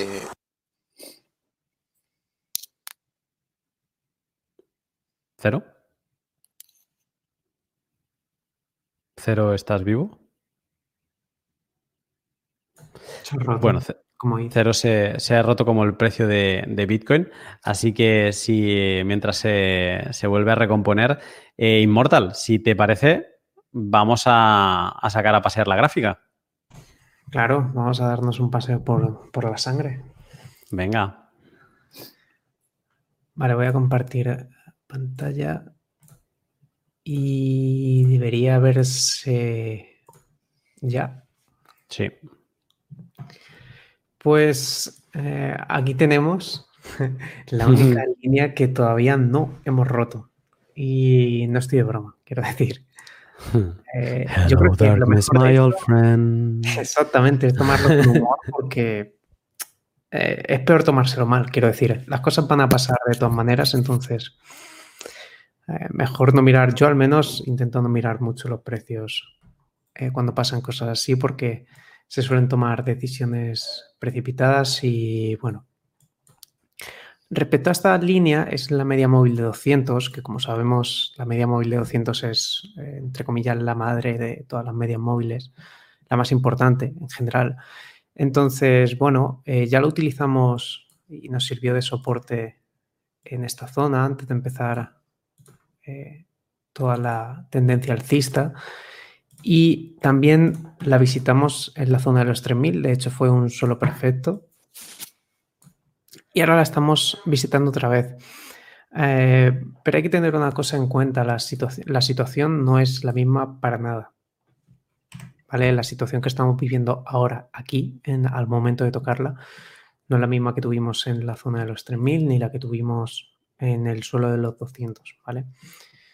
¿Por qué? Bueno, pues obviamente el problema que estamos teniendo ahora y por, eh, mayormente por lo que está pasando esto, por todo el tema del virus, eh, el problema de esto es que las bolsas tradicionales ahora mismo están bastante mal y eso sumado al miedo que hay ya eh, se convierte en un miedo aún mayor y mm, no tiene fin, ¿vale? Quiero decir, hasta que yo creo que hasta que no se frene un poco el, virus y las bolsas se empiecen a recuperar, no veríamos un fondo en Bitcoin porque eh, por ahora no tiene ninguna razón para separarse de, los stocks o de, o de, otras compañías, quiero decir. Al fin y al cabo, mm, Bitcoin eh, puede no estar relacionado directamente con, tal stock o con uno o con otro, pero sí está relacionado con las emociones y al fin y al cabo lo único que se está viendo ahora mismo en, a nivel mundial es miedo, entonces es normal que la gente esté vendiendo. El problema de esto es que ahora mismo estamos en 5600, la vela diaria eh, no va a cerrar nada bien, aunque quedan unas horas todavía. Pero bueno, estamos bastante lejos por el momento de encontrar un fondo. Y mientras el miedo perdure, pues puede seguir bajando. De hecho, es lo más eh, lógico de pensar. Por otra parte, bueno, mm, sabemos que tenemos el halving a dos meses, a 60 días, creo que lo mira hoy, a 60 días o si no 59. Mm. Y mm, si miramos el virus por otra parte y hemos visto que la bajada ha sido así de rápida, Quizá cuando se anuncie la vacuna la subida también sea eh, muy rápida, tanto en los mercados tradicionales como en Bitcoin. Pero mm, por ahora mm, yo al menos intento no pensarlo porque ni siquiera hay información de que vaya a salir pronto. Entonces, por ahora, si lo queréis eh, mirar así, esta es la última línea de defensa que tiene Bitcoin. De hecho, perder esto sería bastante malo, pero bueno, eso ya hablábamos cuando si perdía los 7000 o los 6000. Entonces, mm, por ahora imposible de predecir lo que va a pasar y ni siquiera se está formando un fondo. De hecho, vamos a verlo en, diario para que veáis cómo va a cerrar la vela del día. Fijaos, no hemos visto nada, nada de retroceso. Va a cerrar eh, en el punto más bajo, sino más bajo. Y no es comparable, a otros fondos porque fijaos, en, por ejemplo, cuando bajamos de los 3.000, a medida que bajábamos, se notaba cómo se creaban eh, sombras donde había un montón de compras, ¿vale? Esto es presión de compra. Y se notaba como el precio seguía bajando, pero aún así había presión, ¿vale? Pero ahora mismo no estamos viendo eso, fijaos. Y si comparáramos esta vela, por ejemplo, con alguna anterior,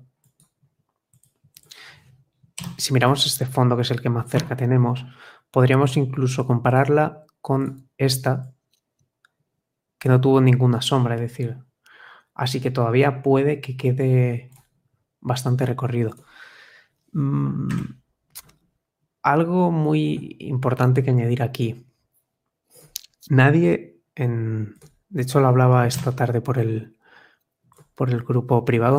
Nadie, exactamente nadie sabe lo que va a pasar.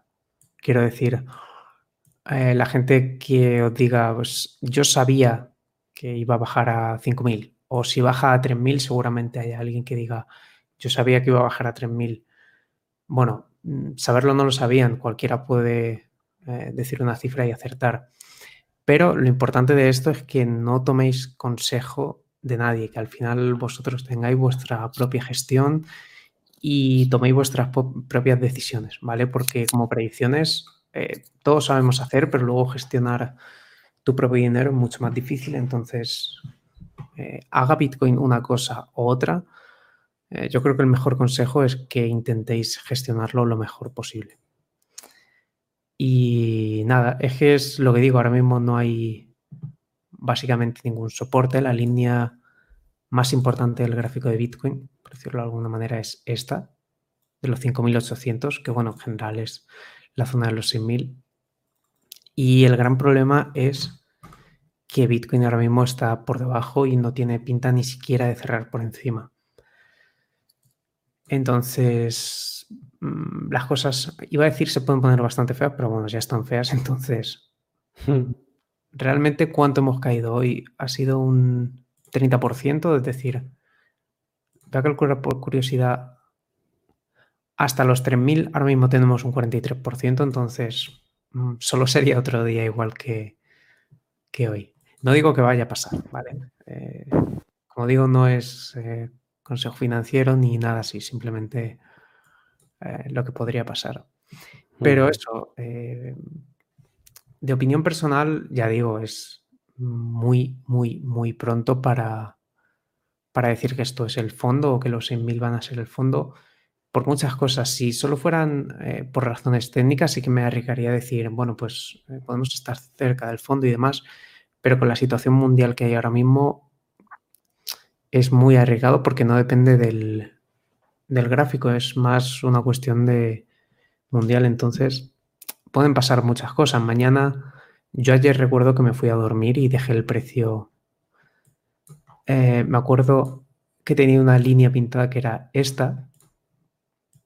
Y antes de irme a dormir vi el precio aquí y pensé, joder, está bastante bien porque esta línea tenía bastante eh, soporte y tal. Y aquí estamos aguantando muy bien. Entonces, y cuando me desperté ya estaba aquí. Entonces, mm, es increíble porque con lo que está pasando a nivel mundial te puede despertar un día con esto, que te puede despertar al otro día siguiente con una subida igual de grande, porque haya mejorado todo. Pero como eso es imposible de saber, lo único que se puede hacer es manejar el riesgo y yo creo que esto es, bueno, no una lección, sino yo, bueno, personalmente nunca hago eh, lo de stackear satosis. Obviamente respeto mucho a la gente que lo lleva a cabo porque cada uno tiene un, un perfil, pero viendo las cosas que pueden pasar en el mercado, es, eh, yo creo que es mucho mejor, por ejemplo, comprar solo en ocasiones en las que el precio está bajo, es decir, ocasiones eh, cuando todo el mundo tiene extremo miedo. Por ejemplo, la situación que vivimos cuando bajamos de los 6.000 a los 3.000 era algo que se notaba en el aire, que había un miedo increíble. Y ahora estamos viviendo una sensación parecida. Yo personalmente, la última vez que compré Bitcoin con, con Spot, con Fiat, fue en la zona de los 3.000 y ahora estoy volviendo a comprar. Mm, no me gusta... Mm, demo. Claro, obviamente demo todo, pero... Vale, vale. Es que me había parecido entender que no, que hablabas de verdad y digo, ostras, nos hemos cambiado aquí de términos, no sé. No, no, no, para nada. Para nada, todo demo. Vale. están comprando con dólares eh, del monopolio de la FED. Claro, claro. Claro. Claro, por eso las pérdidas ahora mismo no. A mí por estamos felices. Claro, como es todo demo, pues. Claro. Pero eso. Por eso mm, a mí me gusta eh, comprar simplemente cuando hay ocasiones excepcionales, como pueden ser ahora, a ir comprando día a día. Que como digo, cualquier estrategia es 100% factible siempre y cuando uno maneje su riesgo, ¿vale? También eh, recalcar el... Eh, me acuerdo que había muchísima gente que en 14.000, 11.000 vendió. De hecho, yo vendí en 10.000. Me acuerdo que por esta zona.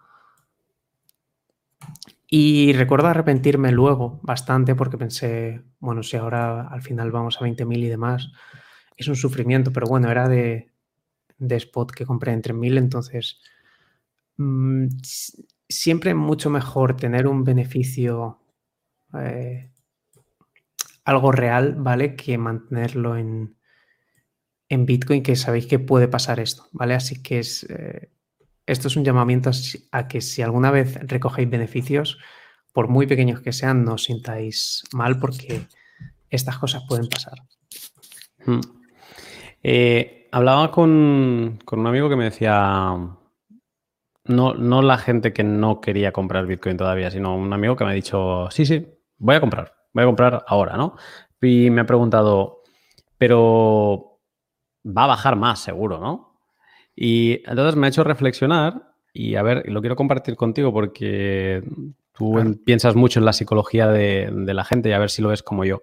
Y yo pensaba, digo, ¿qué lo que estamos viendo ahora es el cierre de fronteras de Italia, no solo Italia, sino es eh, ver que España sigue mal, Francia mal, Alemania mal, Estados Unidos empieza a tener casos eh, pues a nivel como en Europa, eh, se paralizan las ligas europeas, digamos que el más media está lleno hasta las trancas de, todas estas noticias y empiezan a hablar de, quedarse en casa y esto es básicamente esa vela que estamos viendo en pantalla ahora mismo. Es la suma de todo esto, es el, vaso lleno. Y yo he pensado, ¿qué más hay o sea, ¿qué más? Ahora mismo la gente se está yendo al, valor seguro, que es el dólar. El dólar en la mano, el dólar en el bolsillo, más que 100 eh, pájaros volando, ¿no? Es, eh, no me hables de oro, no me hables de, Bitcoin, quiero lo que me da de comer y sobre todo esto, dinero institucional que pudiera haber dentro de Bitcoin, pues de momento vamos al, dinero seguro, que de momento es dólar, es el, asset que va a aguantar de momento el, valor. Eh, ¿Qué peor puede pasar? Pues yo pensaba, hombre, todo lo que estamos viendo en Italia aún no se ha visto en Estados Unidos. Que Estados Unidos tenga que paralizar toda su economía para que, llegando a una situación extrema como la de Italia, esto todavía no se ha visto. O sea que, y, ellos son los productores del más media.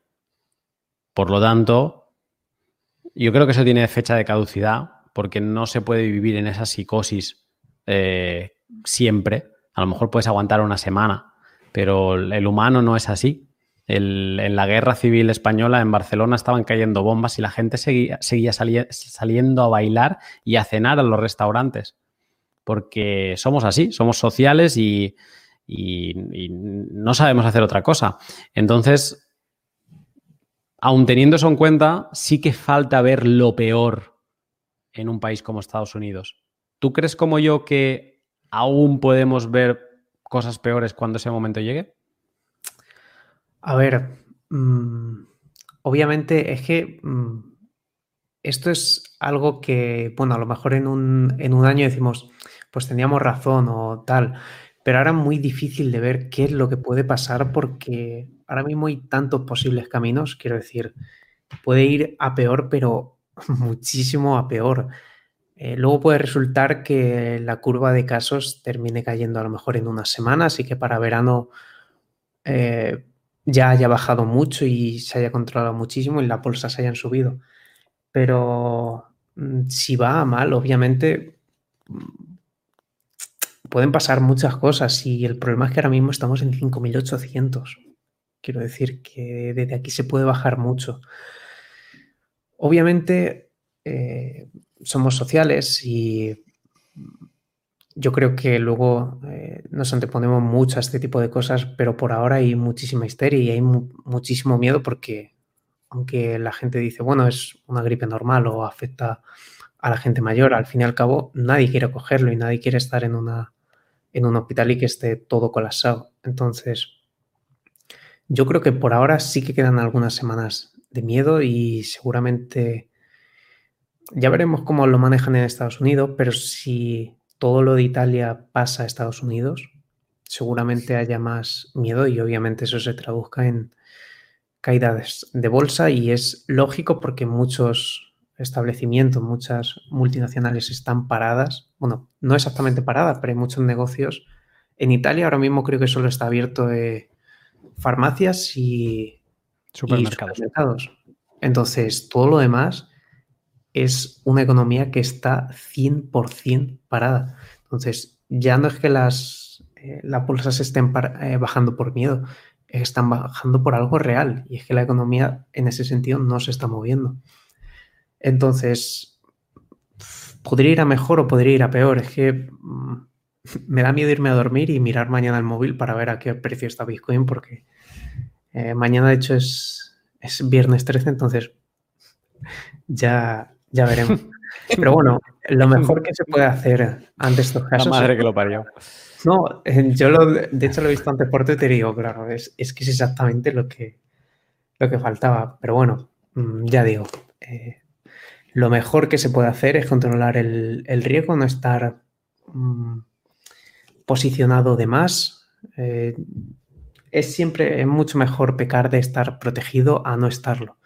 De hecho, hay una frase del famoso Warren Buffett que decía que solo cuando la marea baja es cuando se ve a los que estaban nadando desnudos. Entonces, ahora está claro que ha bajado la marea y los que estaban protegidos y estaban tomando precauciones, ahora lo han agradecido y la gente que no, pues están sufriendo las consecuencias.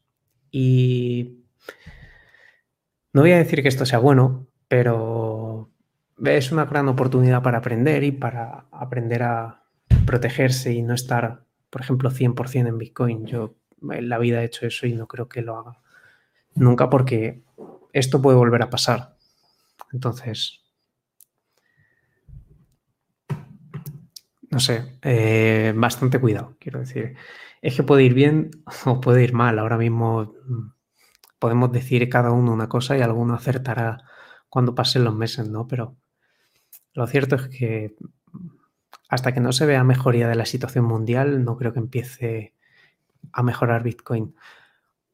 Lo que sí podría ser un escenario muy bueno es eh, en caso de que en unas dos, tres semanas, por decir un número, eh, no que saliera una cura, sino que empezara a ir mejor, que empezaran a bajar los casos y demás, pensar que el halving está a dos meses.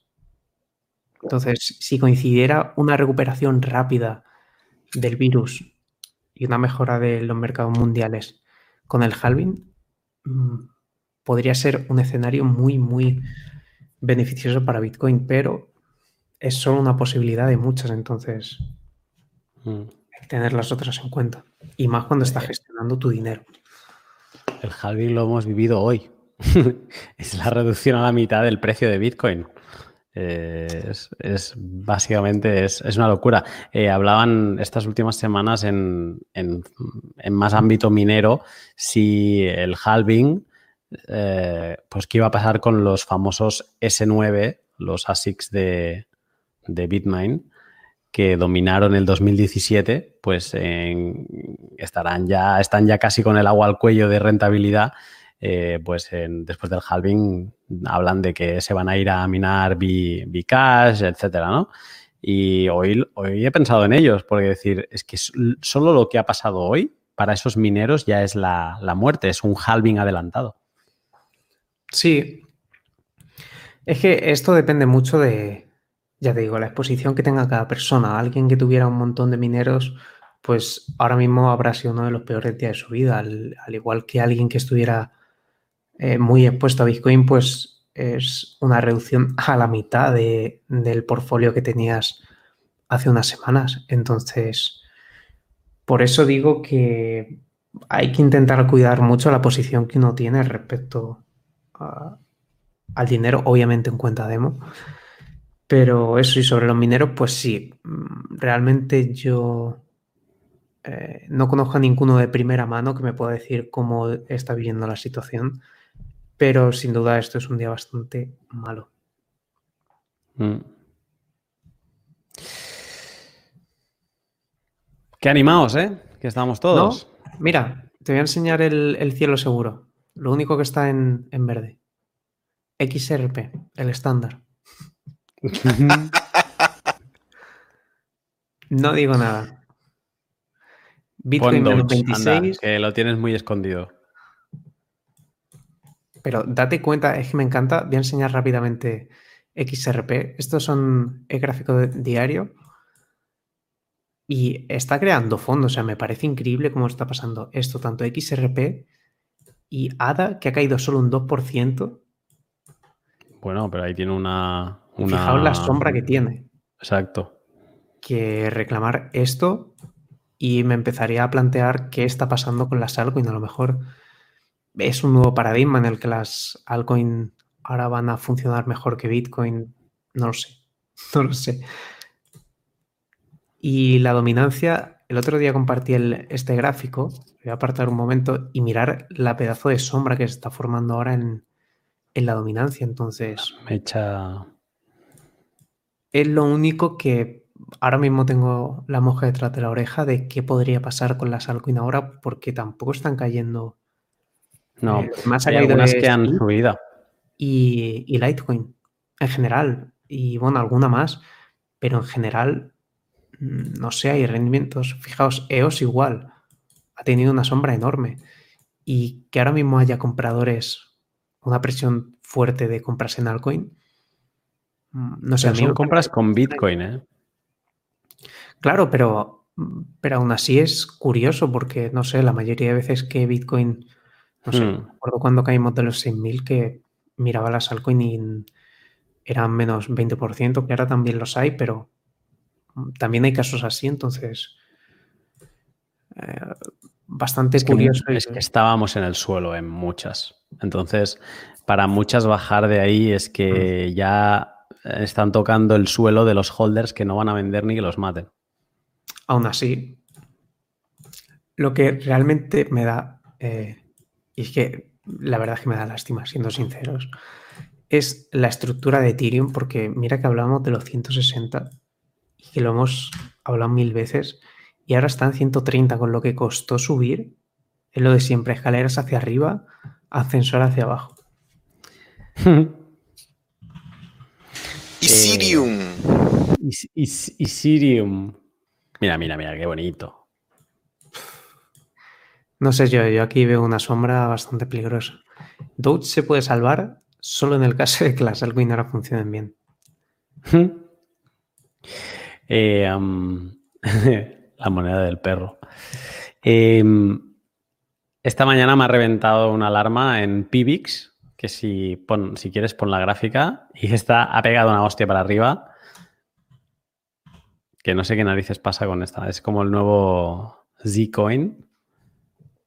Zoom, a, zoom, a zoom. A zoom. Madre mía. Fracaso. Eso era la subida. Maravilloso. Simplemente Hombre, maravilloso. Hemos pasado de. Había, esta mañana creo que se han tocado los Uf, 6.000. Uf, ¿De cuánto es? No lo veo. ha sido un 20, espera que lo pongo otra vez, un 67%. Wow. Hola. Que ahora no es nada. Quiero decir, espero que si alguien tenía esto, que tuviera órdenes de venta porque No, no, pero es que lleva haciendo mechas a picos, mira, es, lleva constantemente. O sea, es un patrón de que no lo deja de hacer desde que hizo el, todo el fondo este. Y, y sí, sí, sí, el- hace un par de días estaba a 4.000 y ha tocado creo que los 6.000 hoy, si no más. Entonces, sí, sí, una subida al 67%. Oye, ojo, ¿eh? En el día, en el día negro de Bitcoin no está nada mal. Y la cosa ahora mismo es que algo, algo que suba se mantenga. Por Dios, que se mantenga. Es, es que es lo único que tiene que hacer ahora mismo.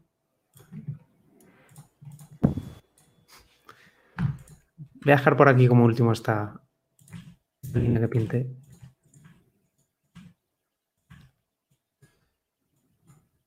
¿Esto qué es? Bitcoin. Me acuerdo que hablábamos de los, del nivel de los 9600. Si le perdemos tal. mm, Obviamente no esperaba esto. Pero bueno. ¿Cuándo volveremos a ver los 100.000, eh? Mm. Mañana a lo mejor. Eh, el maldito hold on out lo vamos a desterrar de Twitter. Él decía que no bajaba de 10.000. Le vamos a hacer un fondo a Craig Wright para que lo denuncie. A ver, pero si es que eso es la demostración de que nadie tiene, nadie sabe 100% lo que va a pasar. Entonces, A ver, es, si un perro, si tú no puedes, ¿cómo es la frase que tienes en lo de Doge? ¿Moneda del perro o cómo lo pones? sí, no compréis la moneda del perro. Pues no sigáis las instrucciones del gato. Exactamente. Es que es, una cuenta de Twitter con un gato de, de dibujos. No, o sea, en ni caso, por favor. ha hablado el chico serio con, con la cara de astronauta humeante. Total, total. Pues eso, no, que a mí tampoco quiero decir. Yo de lo que diga aquí ni caso. O vosotros, Claro, es todo demo al final. vuestra propia investigación, como se suele decir. Sí. A ver, solo porque Príncipe Vegeta está preguntando si podemos hablar del supuesto hard fork de IOTA. Es que mm, yo de IOTA solo sé que no funciona. No sé Pero, nada más. pero sí, Me disculpar, esa basura no tiene, no, tiene caso hablar de eso, de verdad, francamente. Eh, Eh, Algo está Es- pasando, vamos 5900. O es un Esto, pequeño hipo. es que los Bogdanov han dicho buy it. Mira, yo por mí, it". o sea, imaginaros, la vela cierra en dos horas. Sí, dos horas. Imaginaos cerrar el día en- por encima de 7000. O sea, mm, ahí sí. me, me lo creo, ¿eh? No, no, es, es bueno, no voy a decir que es demasiado, pero Es, es Bitcoin esto, ¿eh? firmo, firmo, pero vamos. No, es, hay demasiado miedo en, en todo. No es, esto no es un día normal en Bitcoin donde simplemente es un juego de, de Arthur y ya. Esa es la cosa. Esto aquí hay miedo de, los, eh, de los mercados, de la gente que se había metido, que había comprado gordo eh, a nivel más eh, institucional. Esta gente ha cerrado de forma drástica y hay miedo, hay miedo. También mm, digo una cosa, la vela que tenemos ahora mismo bajista, que la vela diaria, voy a decir ahora mismo de cuánto es, es exactamente de eh, 2.000 dólares en la vela. Entonces, yo solo digo que luego en, análisis técnico esto es aire. Recordar lo que hicimos con, toda la bajada de los 6.000. De 6.000 hmm. a 3.000, no la comimos en nada. Esto es aire, quiero decir, tenerlo también en cuenta. Y recordar que tenemos algún gap abierto por 11.000, ¿no? Que siempre suele enfiliarse, entonces. Con eso no hay, no hay más que decir. Los gaps son los padres y, y ya veremos. Es el momento de creer en algo. Y los gaps están ahí. Sí. Es, pero aquí cerramos el círculo o podemos cerrar ah, un poco el directo así con lo que hablábamos al principio con Arcad, que todavía no habías llegado tú, Inmortal, que los holders, como yo me considero, yo he estado muy tranquilo y sigo muy tranquilo hoy. Y si ahora me dices que Bitcoin ha bajado a 2500, pues igual de tranquilo. O sea, eh, como siempre se ha ido en demo, se ha ido entrando, todo lo que hemos ido entrando mm, no lo es, o sea, no, lo sufro si, lo, si, se va a la, o sea, no me afecta a mi vida. ¿Vale? Yo puedo seguir continuar con, con mi día a día. Eh, no me afecta, pero es que aparte el tema del precio es como muy relativo. O sea, es que me da absolutamente igual. Lo hemos visto, hemos estado a 3.000. Ya, pero me encanta porque es ahora mismo somos como los dos polos opuestos y me encanta porque al final eh, las dos estrategias son válidas porque cada uno tiene una, eh, una forma de vida, pero yo, por ejemplo, mido siempre mi, mi portfolio en, en dólares. Entonces, intento mantener el, máximo de, dólares siempre.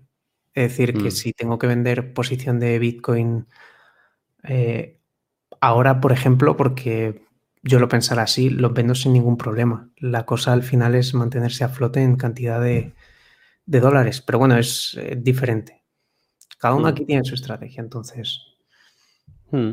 Sí, pero yo estoy de acuerdo contigo en una cosa que has dicho, que la gestión de riesgo es muy importante y si, si dependes 100% de Bitcoin, pues es como si dependieras 100% del dólar. Ahí está la mm, cosa. Eh, es importante que diversifiques y, que, bueno, que no lo tengas todo en la misma cesta. Y hay diferentes activos duros. Puedes eh, confiar en el oro también o puedes en, en el inmobiliario.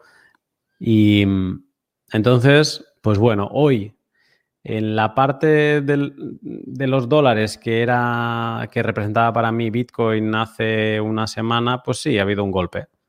Pero como en, esto no, sé, no estoy, o sea, estoy por, por, todo lo que he comentado antes, ¿no? O sea, toda la parte bits, bytes, analizar las transacciones, el protocolo Bitcoin, los cambios que, el, cambio liberador que es Bitcoin en todos los aspectos. Eh, al final esto es lo que me da, me llena más a mí a nivel personal. Y entonces, pues, aunque parezca un tópico, mm, es que solo se puede estar expectante porque es momento que el apilar satoshis de cada, de cada semana, ahora mismo recibo bastante más. De hecho, en relación a hace una semana o dos, pues el doble por el mismo precio. Entonces, pues, pues perfecto, ningún problema. Vamos a seguir.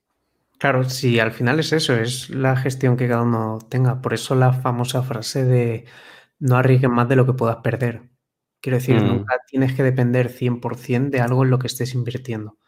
Tienes que estar dispuesto a pensar que los mercados son mercados y que van a estar más veces en tu contra que a tu favor. Entonces, mm, si es algo, yo también tengo una pequeña cantidad de Bitcoin que digo, vale, esto no lo voy a tocar nunca. Entonces, mm, si puedes permitirte una parte de tu dinero que no le vas a necesitar, obviamente se puede dejar ahí, no duele ver el precio caer o subir porque ya no cuentas con ello, por decirlo de alguna manera. Entonces, ahí la estrategia de cada persona. Hmm. Hombre, eh, hoy por hoy, tecnológicamente, Bitcoin es superior a todo lo que hay. Otra cosa es que la gente no tenga esa percepción.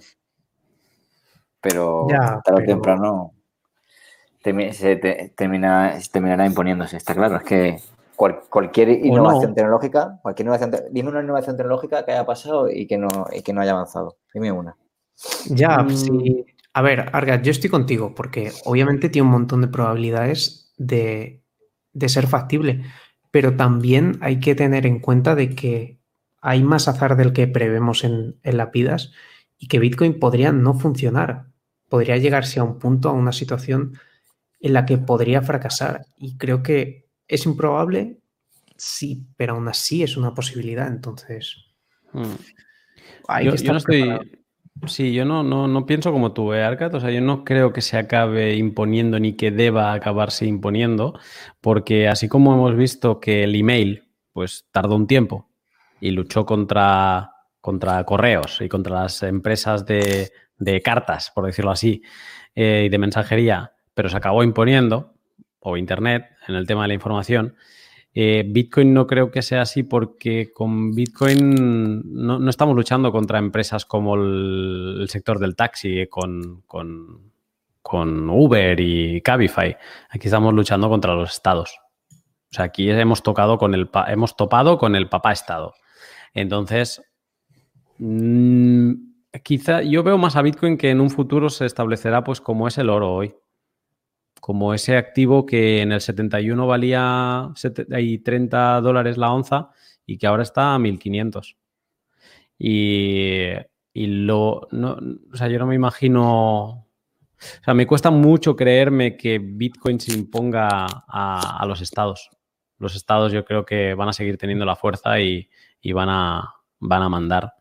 Pero es mi, es mi opinión. pero, pero yo no estoy diciendo que se imponga como dinero que pueden ser muchas posibilidades, pero Bitcoin está, está es un dinero de almacén de valor, básicamente mm. inconfiscable. Esa es su función. Y yo creo que pues, la gente, la, gente que, conozca Bitcoin, pues se va a dar cuenta de esa ventaja y, lo, va, y lo va a adoptar, está claro. No que nosotros podamos ver lo que vaya a pasar en, en nuestra vida, pues quizás no, pero sí es un sistema paralelo al sistema que hay. Es que quizá como hay esta lucha con los estados, lo que tú has dicho ahora es, cierto, es que a lo, mejor no lo veremos. realmente no hay lucha. Es una alternativa que cogerá más fuerza o menos fuerza en función de la, de, la gente como lo, si la apoya o no la apoya. Hay lucha, no, no por parte de los bitcoiners, sino por parte de los estados. Bueno, hay lucha cuando, se pasa a fiat. hay lucha en, sí, y hay lucha en, el momento de querer mm, y, sin pasar a fiat en el momento en que tú tienes que declarar la posesión de Bitcoin. Eso es, control, eso es lucha, eso es el que un día lo puedan tasar y es el Estado eh, revolviéndose en la tumba mm, de decir no. reclamo mi control. Eh, y, yo creo que lo que tú has dicho, estoy de acuerdo contigo, que es que a veces, lo decía José Mal otro día, es que a veces la gente se cree que llega tarde a esto. Es que quizá no, es que sean, no es que hayamos llegado medio pronto, no, es que quizá estamos extremadamente pronto en Bitcoin. Y quizá tengan que pasar 100 años y de golpe con, pues de progresivamente la gente, como tú has dicho, va cayendo a la madriguera, va descubriendo Bitcoin, va descubriendo la inconfiscabilidad y que llegue un día en que ya los estados mm, como que no puedan eh, desmentir lo obvio y como que Bitcoin ya sea una cosa del cada día, pero a lo mejor estamos hablando de 100 años vista. No sabemos. no, lo sabemos. Eh, yo solamente digo, si, si eh, la imprenta apareció en el momento más oscuro de la humanidad, yo nada, te digo que nada es imposible. Nadie se imaginaba lo que iba a pasar. A ver, obviamente no es imposible. Yo lo que me gusta recalcar es que son todo probabilidades. Si puede tardar 100 años, puede tardar 50, 10, eh, no se sabe. Por eso yo siempre recalco el que tengáis mucho cuidado gestionando eh, lo que se invierte, ¿no? Porque, por desgracia, no se sabe nada 100% si, si algo va a funcionar. Si no, pues todos habríamos comprado acciones de Apple a, a 2 dólares. Entonces, ¿puede funcionar? Sí, obviamente. Yo creo que todos los que estamos aquí estamos a favor de que va a funcionar, pero aunque Pero- la realidad es dura, tenemos que pensar que puede- más allá, más allá del dinero y de las, y, de, y- y de las acciones de precio y todo eso, eh, ¿aporta Bitcoin innovaciones tecnológicas con respecto al dinero? Yo creo que bastante. Y a Sí, mí- a, pero- a mí eso me lo dice todo. Otra cosa es que la gente ahora no lo se va a valorar, pero realmente eh, eh, en cuanto a, a escasez va a superar al oro. En cuanto a tecnología, supera muchas cosas con respecto al dinero que tenemos actual. Otra cosa es que no se le dé el valor que realmente tiene, pero es cuestión de tiempo. Eso Ya, es lo que no va a claro. controlar, eso es lo que no, no vas a controlar. Pero ¿cuál es el precio justo? Quiero decir, Eso lo, ¿cuál dirá, es- eso lo dirá el mercado. Lo que pasa es que queremos, es que queremos que Bitcoin valga 100.000 mm, dentro, después del halving. Ese es el problema, que nosotros imponemos, eh, o la gente quiere imponer lo que quiere de, de Bitcoin, y eso no es así. Como innovación tecnológica es algo que va a aportar valor al dinero y que la gente se vaya dando cuenta. Otra cosa es que no sabemos cuándo. ¿Cuándo el mercado, va- cuándo el mercado valorará eso? Me, Pues me sí, gusta lo que. Sí, pues. Me gusta lo que se ha armado en este momento, porque es una, una mesa de debate. Cada uno disparando ideas de acuerdo a lo que, a lo que piensa, cómo se va a, proyectar en perspectiva el Bitcoin. Eh, yo par- particularmente, eh, yo creo que finalmente no sé, no creo que existan estados Bitcoin, pero sí habrán territorios en los cuales eh, Bitcoiners van a terminar eh, aislándose.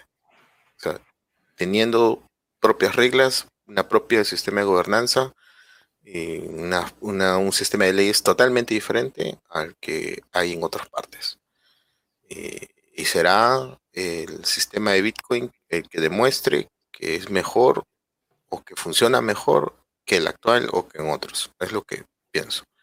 Esa- yo lo veo a Bitcoin como algo totalmente diferente, que te cambia la forma de vida, te cambia la forma de pensar y te hace cuestionarte incluso el sistema de, eh, de, de- de repartición de la riqueza. Eh, con Arcade ha hablado mucho sobre la, la meritocracia, hemos hablado bastante sobre eso.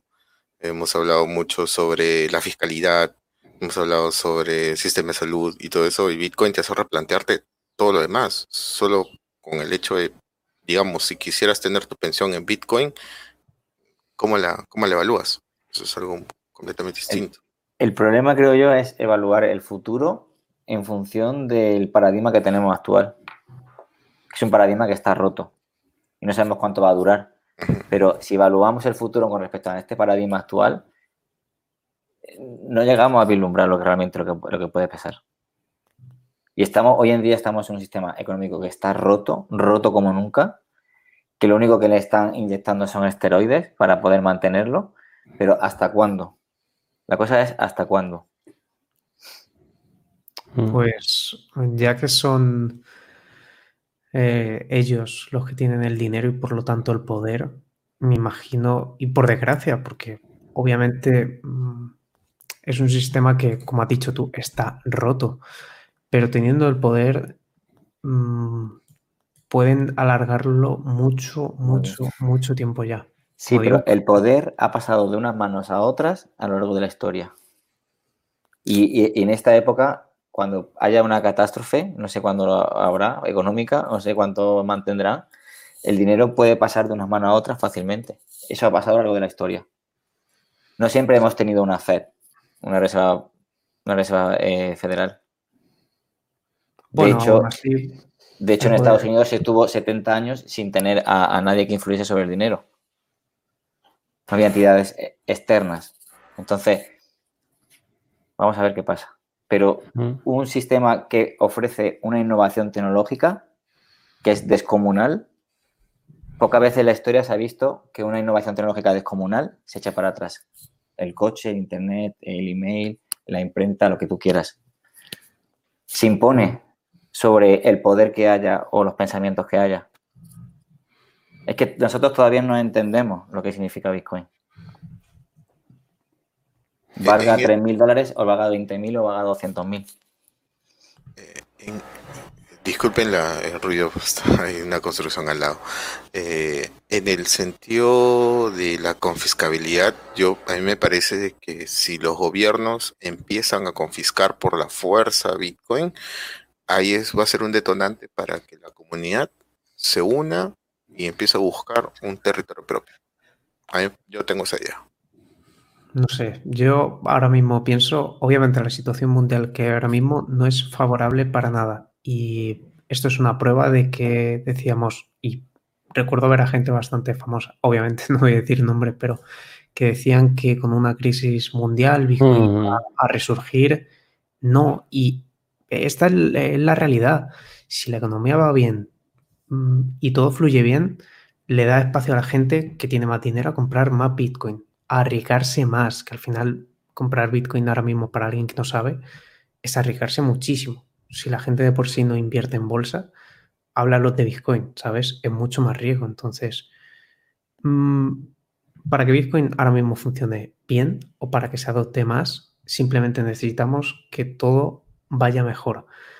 Eh, con menos problemas como este que estamos teniendo ahora del virus, se puede centrar más en, regulaciones en más, eh, en adoptarlo en más sitios, porque hemos visto que últimamente hay muchos países, muchos estados de Estados Unidos que ya lo aceptaban eh, como forma de pago para pagar impuestos. Entonces, pero la única manera en la que esas medidas pueden llegar y que Bitcoin pueda avanzar hacia la adopción es con un panorama bueno. Y eh, lo que digo, y lo hablé el jueves pasado cuando estuvo este chico, que en una recesión, Bitcoin no va a funcionar bien, al igual que cualquier mm, activo de mercado, o el 99%. pero, eso está claro, eso, está claro. Pero eso no, eso no quita lo que estoy diciendo. Es decir, estamos hablando de, acción de precio. Estamos hablando de que una recesión grande hasta el oro baja masivamente, que supone que es el activo de valor, de refugio de valor más, más importante de la historia. Eso está claro. Y lo importante también es saber cuándo adquirir eso, esos bienes, ¿no? Pero eso no quita el, potencial que tiene Bitcoin realmente. No, vamos a ver si yo estoy 100% eh, de acuerdo contigo con que tiene muchísimo potencial. Y el aire que da ahora mismo es que la mayoría de la gente no entiende realmente lo importante que es Bitcoin. Pero lo que sí entienden es que si compraron a 10.000 y ahora está a 5.000 han perdido la mitad de su dinero. Ese es, ese es el problema y el por Si lo venden. No, está perdiendo. lo venden. O sea, realmente tienen, menos, dinero. Tienen los mismos satosis. Tienen los mismos satosis, pero no tienes el mismo dinero, entonces. Pero no lo ha vendido, no lo ha vendido. Es una pérdida. Mm, vamos a decir que a mí lo de vender no me gusta, pero tiene el mismo porcentual de, del Bitcoin que va a existir nunca. exactamente. el cual es escaso. Sí, pero a la hora de vivir, de pagar facturas, no tienes el mismo dinero. Entonces, yo lo puedo entender, o vosotros lo podéis entender, pero alguien que está entrando nuevo o que lo quiere adoptar, quizá le haga más cabrearse que otra, que entender realmente lo que pero, pero eso te va a pasar si inviertes en bolsa o si, o si compras una casa ahora y te baja la mitad dentro de tres meses. Es lo mismo. A todo lo va a pasar. A toda la gente que no sea experimentado le va a pasar eso. Y a todo, el que al todo el que entre en Bitcoin por, eh, con un esquema de hazte rico rápido. Hmm. El que entró hace tres días con un esquema hazte rico rápido, hoy está llorando. Y el que, y el que tiene hoy mucho dinero en Bitcoin es porque ha aguantado mareas y terremotos. ya ha sabido estar ahí. Exacto, la gente, la gente de 2000. tenemos miles de tweets de gente vendiendo a 8 dólares, desesperada. A ver, estamos a 120 años de que se termine de minar Bitcoin. Y tenemos mucho, mucho camino por delante. Y creo que en la medida que estamos hablando de la cotización de Bitcoin, en función de que tengo más dinero hoy, menos dinero hoy, que Bitcoin vale 5.800, que cuando valía 10.000, me parece que cada vez con más fuerza y se va creando una necesidad de que poco a poco la comunidad vaya implementando un sistema de, valorización de los bienes y servicios en Bitcoin. Yo creo que poco a poco este, esta necesidad va, va, va, incrementándose, se va, va, en aumento. Y finalmente se va a terminar por necesidad, como siempre ocurre, eh, y creando un sistema de valorización que va a ser y que le va, le va al Bitcoin le va a zurrar lo que pase con el dólar, no le va a importar, porque la comunidad ya maneja sus propios valores. Mm. Y al final todo esto, aunque no lo veamos ahora y por eso quizás sí que necesitamos muchos años, eh, eh lo ha repetido varias veces, estamos viviendo en, un sistema en, en, esteroides, en un sistema drogado con, la impresión. Yo decía antes que se está intentando curar la pandemia con, la impresión de dinero, pero es que se está intentando curar la pandemia con lo único que sabe hacer el, gobierno cuando, cuando le aparece algo que no puede controlar. Una crisis inmobiliaria, imprimimos. Una crisis económica, imprimimos. Una crisis eh, vírica a nivel mundial, imprimimos. Eh, todos estos billetes nos acercan no solo a que el valor de Bitcoin en cierto momento suba porque es un activo escaso contra uno que no lo es, eh, sino que nos acercan a que la gente abra los ojos porque es lo que ha pasado en Venezuela, ¿no? Eh, estaremos de acuerdo. Eh, Venezuela no es una criptonación, pero sí que seguramente hay más gente, ya solo con el petro, ya hay más gente que está expuesta a cripto y, antes que el petro había más gente expuesta a, Bitcoin por necesidad, a cripto por necesidad. Entonces, eh, cada billete que se imprime de más acerca a alguien a este mundo y eso puede ser lo que algún día alcance un punto de inflexión en el que pues eh, no vaya a dar un sorpaso, pero sí que se, convierta en lo que, lo que es el oro a día de hoy, ¿no? Algo que todo el mundo conoce y que todo el mundo sabe que, está ahí y que puede ir hacia ellos. Y bueno, y luego el cambio generacional. O sea, los millennials sí que han oído hablar de Bitcoin, sí que sabrían cómo comprar Bitcoin y al final van a ser los ciudadanos del mundo en, pocos años y después generación Z y después la generación que venga. Y todas estas generaciones pues sí que van a crecer con ello. Eh, lo importante es que abran los ojos a nivel económico y monetario. Yo creo que algo como lo que estamos viviendo ahora solo hace que ayudar a que la gente abra los ojos. Yo recomendaría a la gente que, pusiese en YouTube eh, hiperinflación en la República de Weimar en el 33 y que, y que, que, mire lo que pasó y cómo pasó. Habría que pues también eh, mostrarles la crisis del 87 para que vean cómo cayó la bolsa y, lo fuerte que fue. Hmm. Pues eh, si os parece chicos, con estos deberes podemos ir, ir cerrando el, directo que hoy, sin invitado y todo, pensaba que cerrábamos en la hora y media. Y mira, como no, la cifra de las dos horas las, la volvemos a, superar. Y, hostia, y mm, espera, que tengo que hacer un sorteo yo de otra Bitbox antes de cerrar. Perfecto. A ver quién es el afortunado. 5.700, vamos 5.500. Tú puedes. ¿Habéis participado este, esta semana o no, chicos? Yo sí. ¿No? Yo sí. A ver, ¿dónde está esto? Esto está aquí. A ver, un segundo que comparto. O sea, Immortal, ¿tú no has participado? No. Vale. Pues lo siento, ya no te da tiempo. Eh, a ver. Vamos a, vamos a, vamos a por ello. Eh, no he hecho pruebas. Este es el tweet de esta semana. Voy a, voy a copiarlo. Copiar enlace del tweet. Copiado. Lo ponemos aquí. Vamos allá. Bueno, redoble de tambores. Vamos a ellos. Aquí ya no.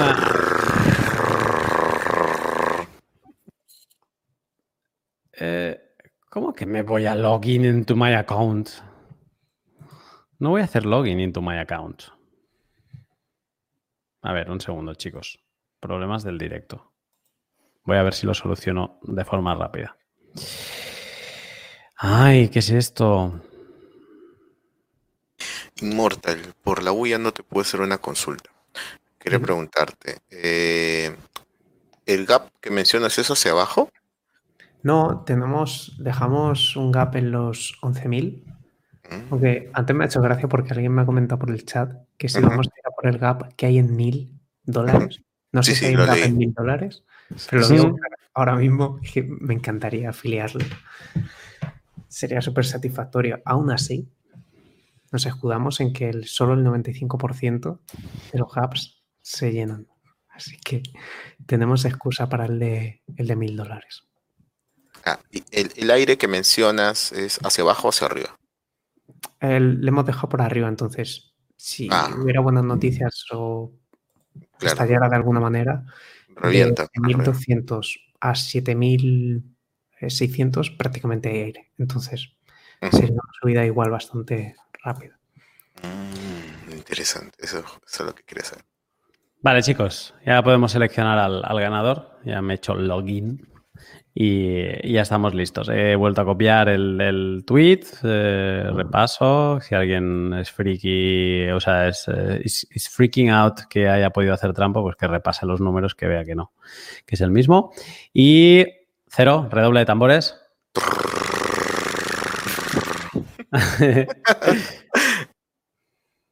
y el ganador es Aminaldo. ¿Ok? Entonces vamos a hacer como la semana pasada. Me los voy a apuntar. Voy a coger dos suplentes.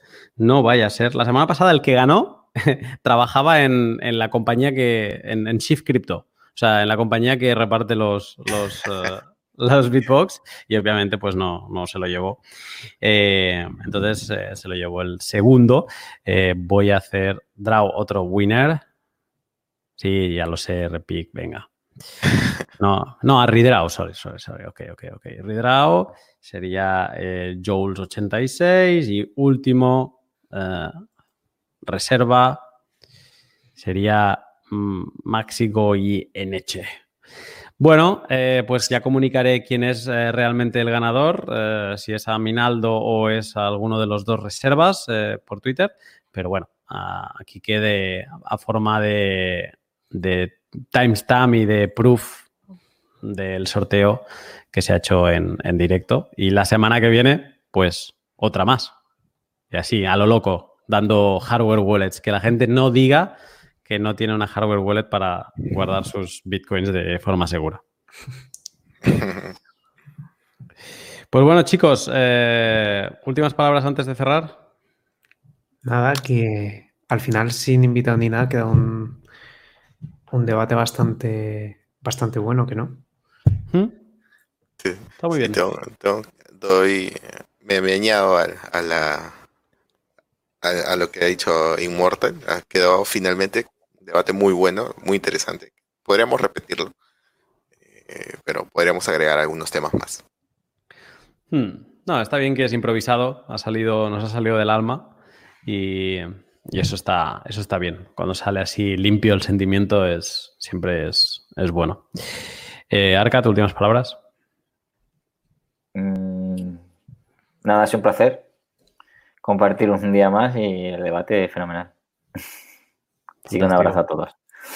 Cerito, Sí, ah, nada, eh, siempre, yo siempre digo, miren las S de, de Immortal, que tiene mucho, sentido, y felizmente le hice caso porque yo dije que reclame 8000 para entrar, no reclamó y me levanté feliz.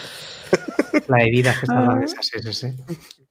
Ay, sí, fijaos en las S de Immortal que me han, salvado, me han salvado el culo, ¿no? Eh, Cero, estabas Sí, muy contento de las uh, S de, de. Immortal. Ay, Hubiera sido, imagínate que compré en 7600, porque ayer cuando me fui a dormir estaba en 7600. Me levanté en 5600 o en 6000. Ay, al, proctólogo para que me revise. Hubiera, hubieras hecho como ese, ese, el meme famoso, ¿no? De Dear Diary. I've lost everything again. Sí, estoy a punto, pero dije, no, quiero que le voy a dar un, un tiempito. Y además me acordé, no sé por qué siempre le, le hice la consulta Immortal en la semana y le decía, oye, ¿tiene correlación el Dow Jones o el SP500 con Bitcoin? Decía que no, que bueno, yo también me, me- un poco me, me dejé guiar por eso, porque no, no lo veía bien, no, no veía bien el, el mercado.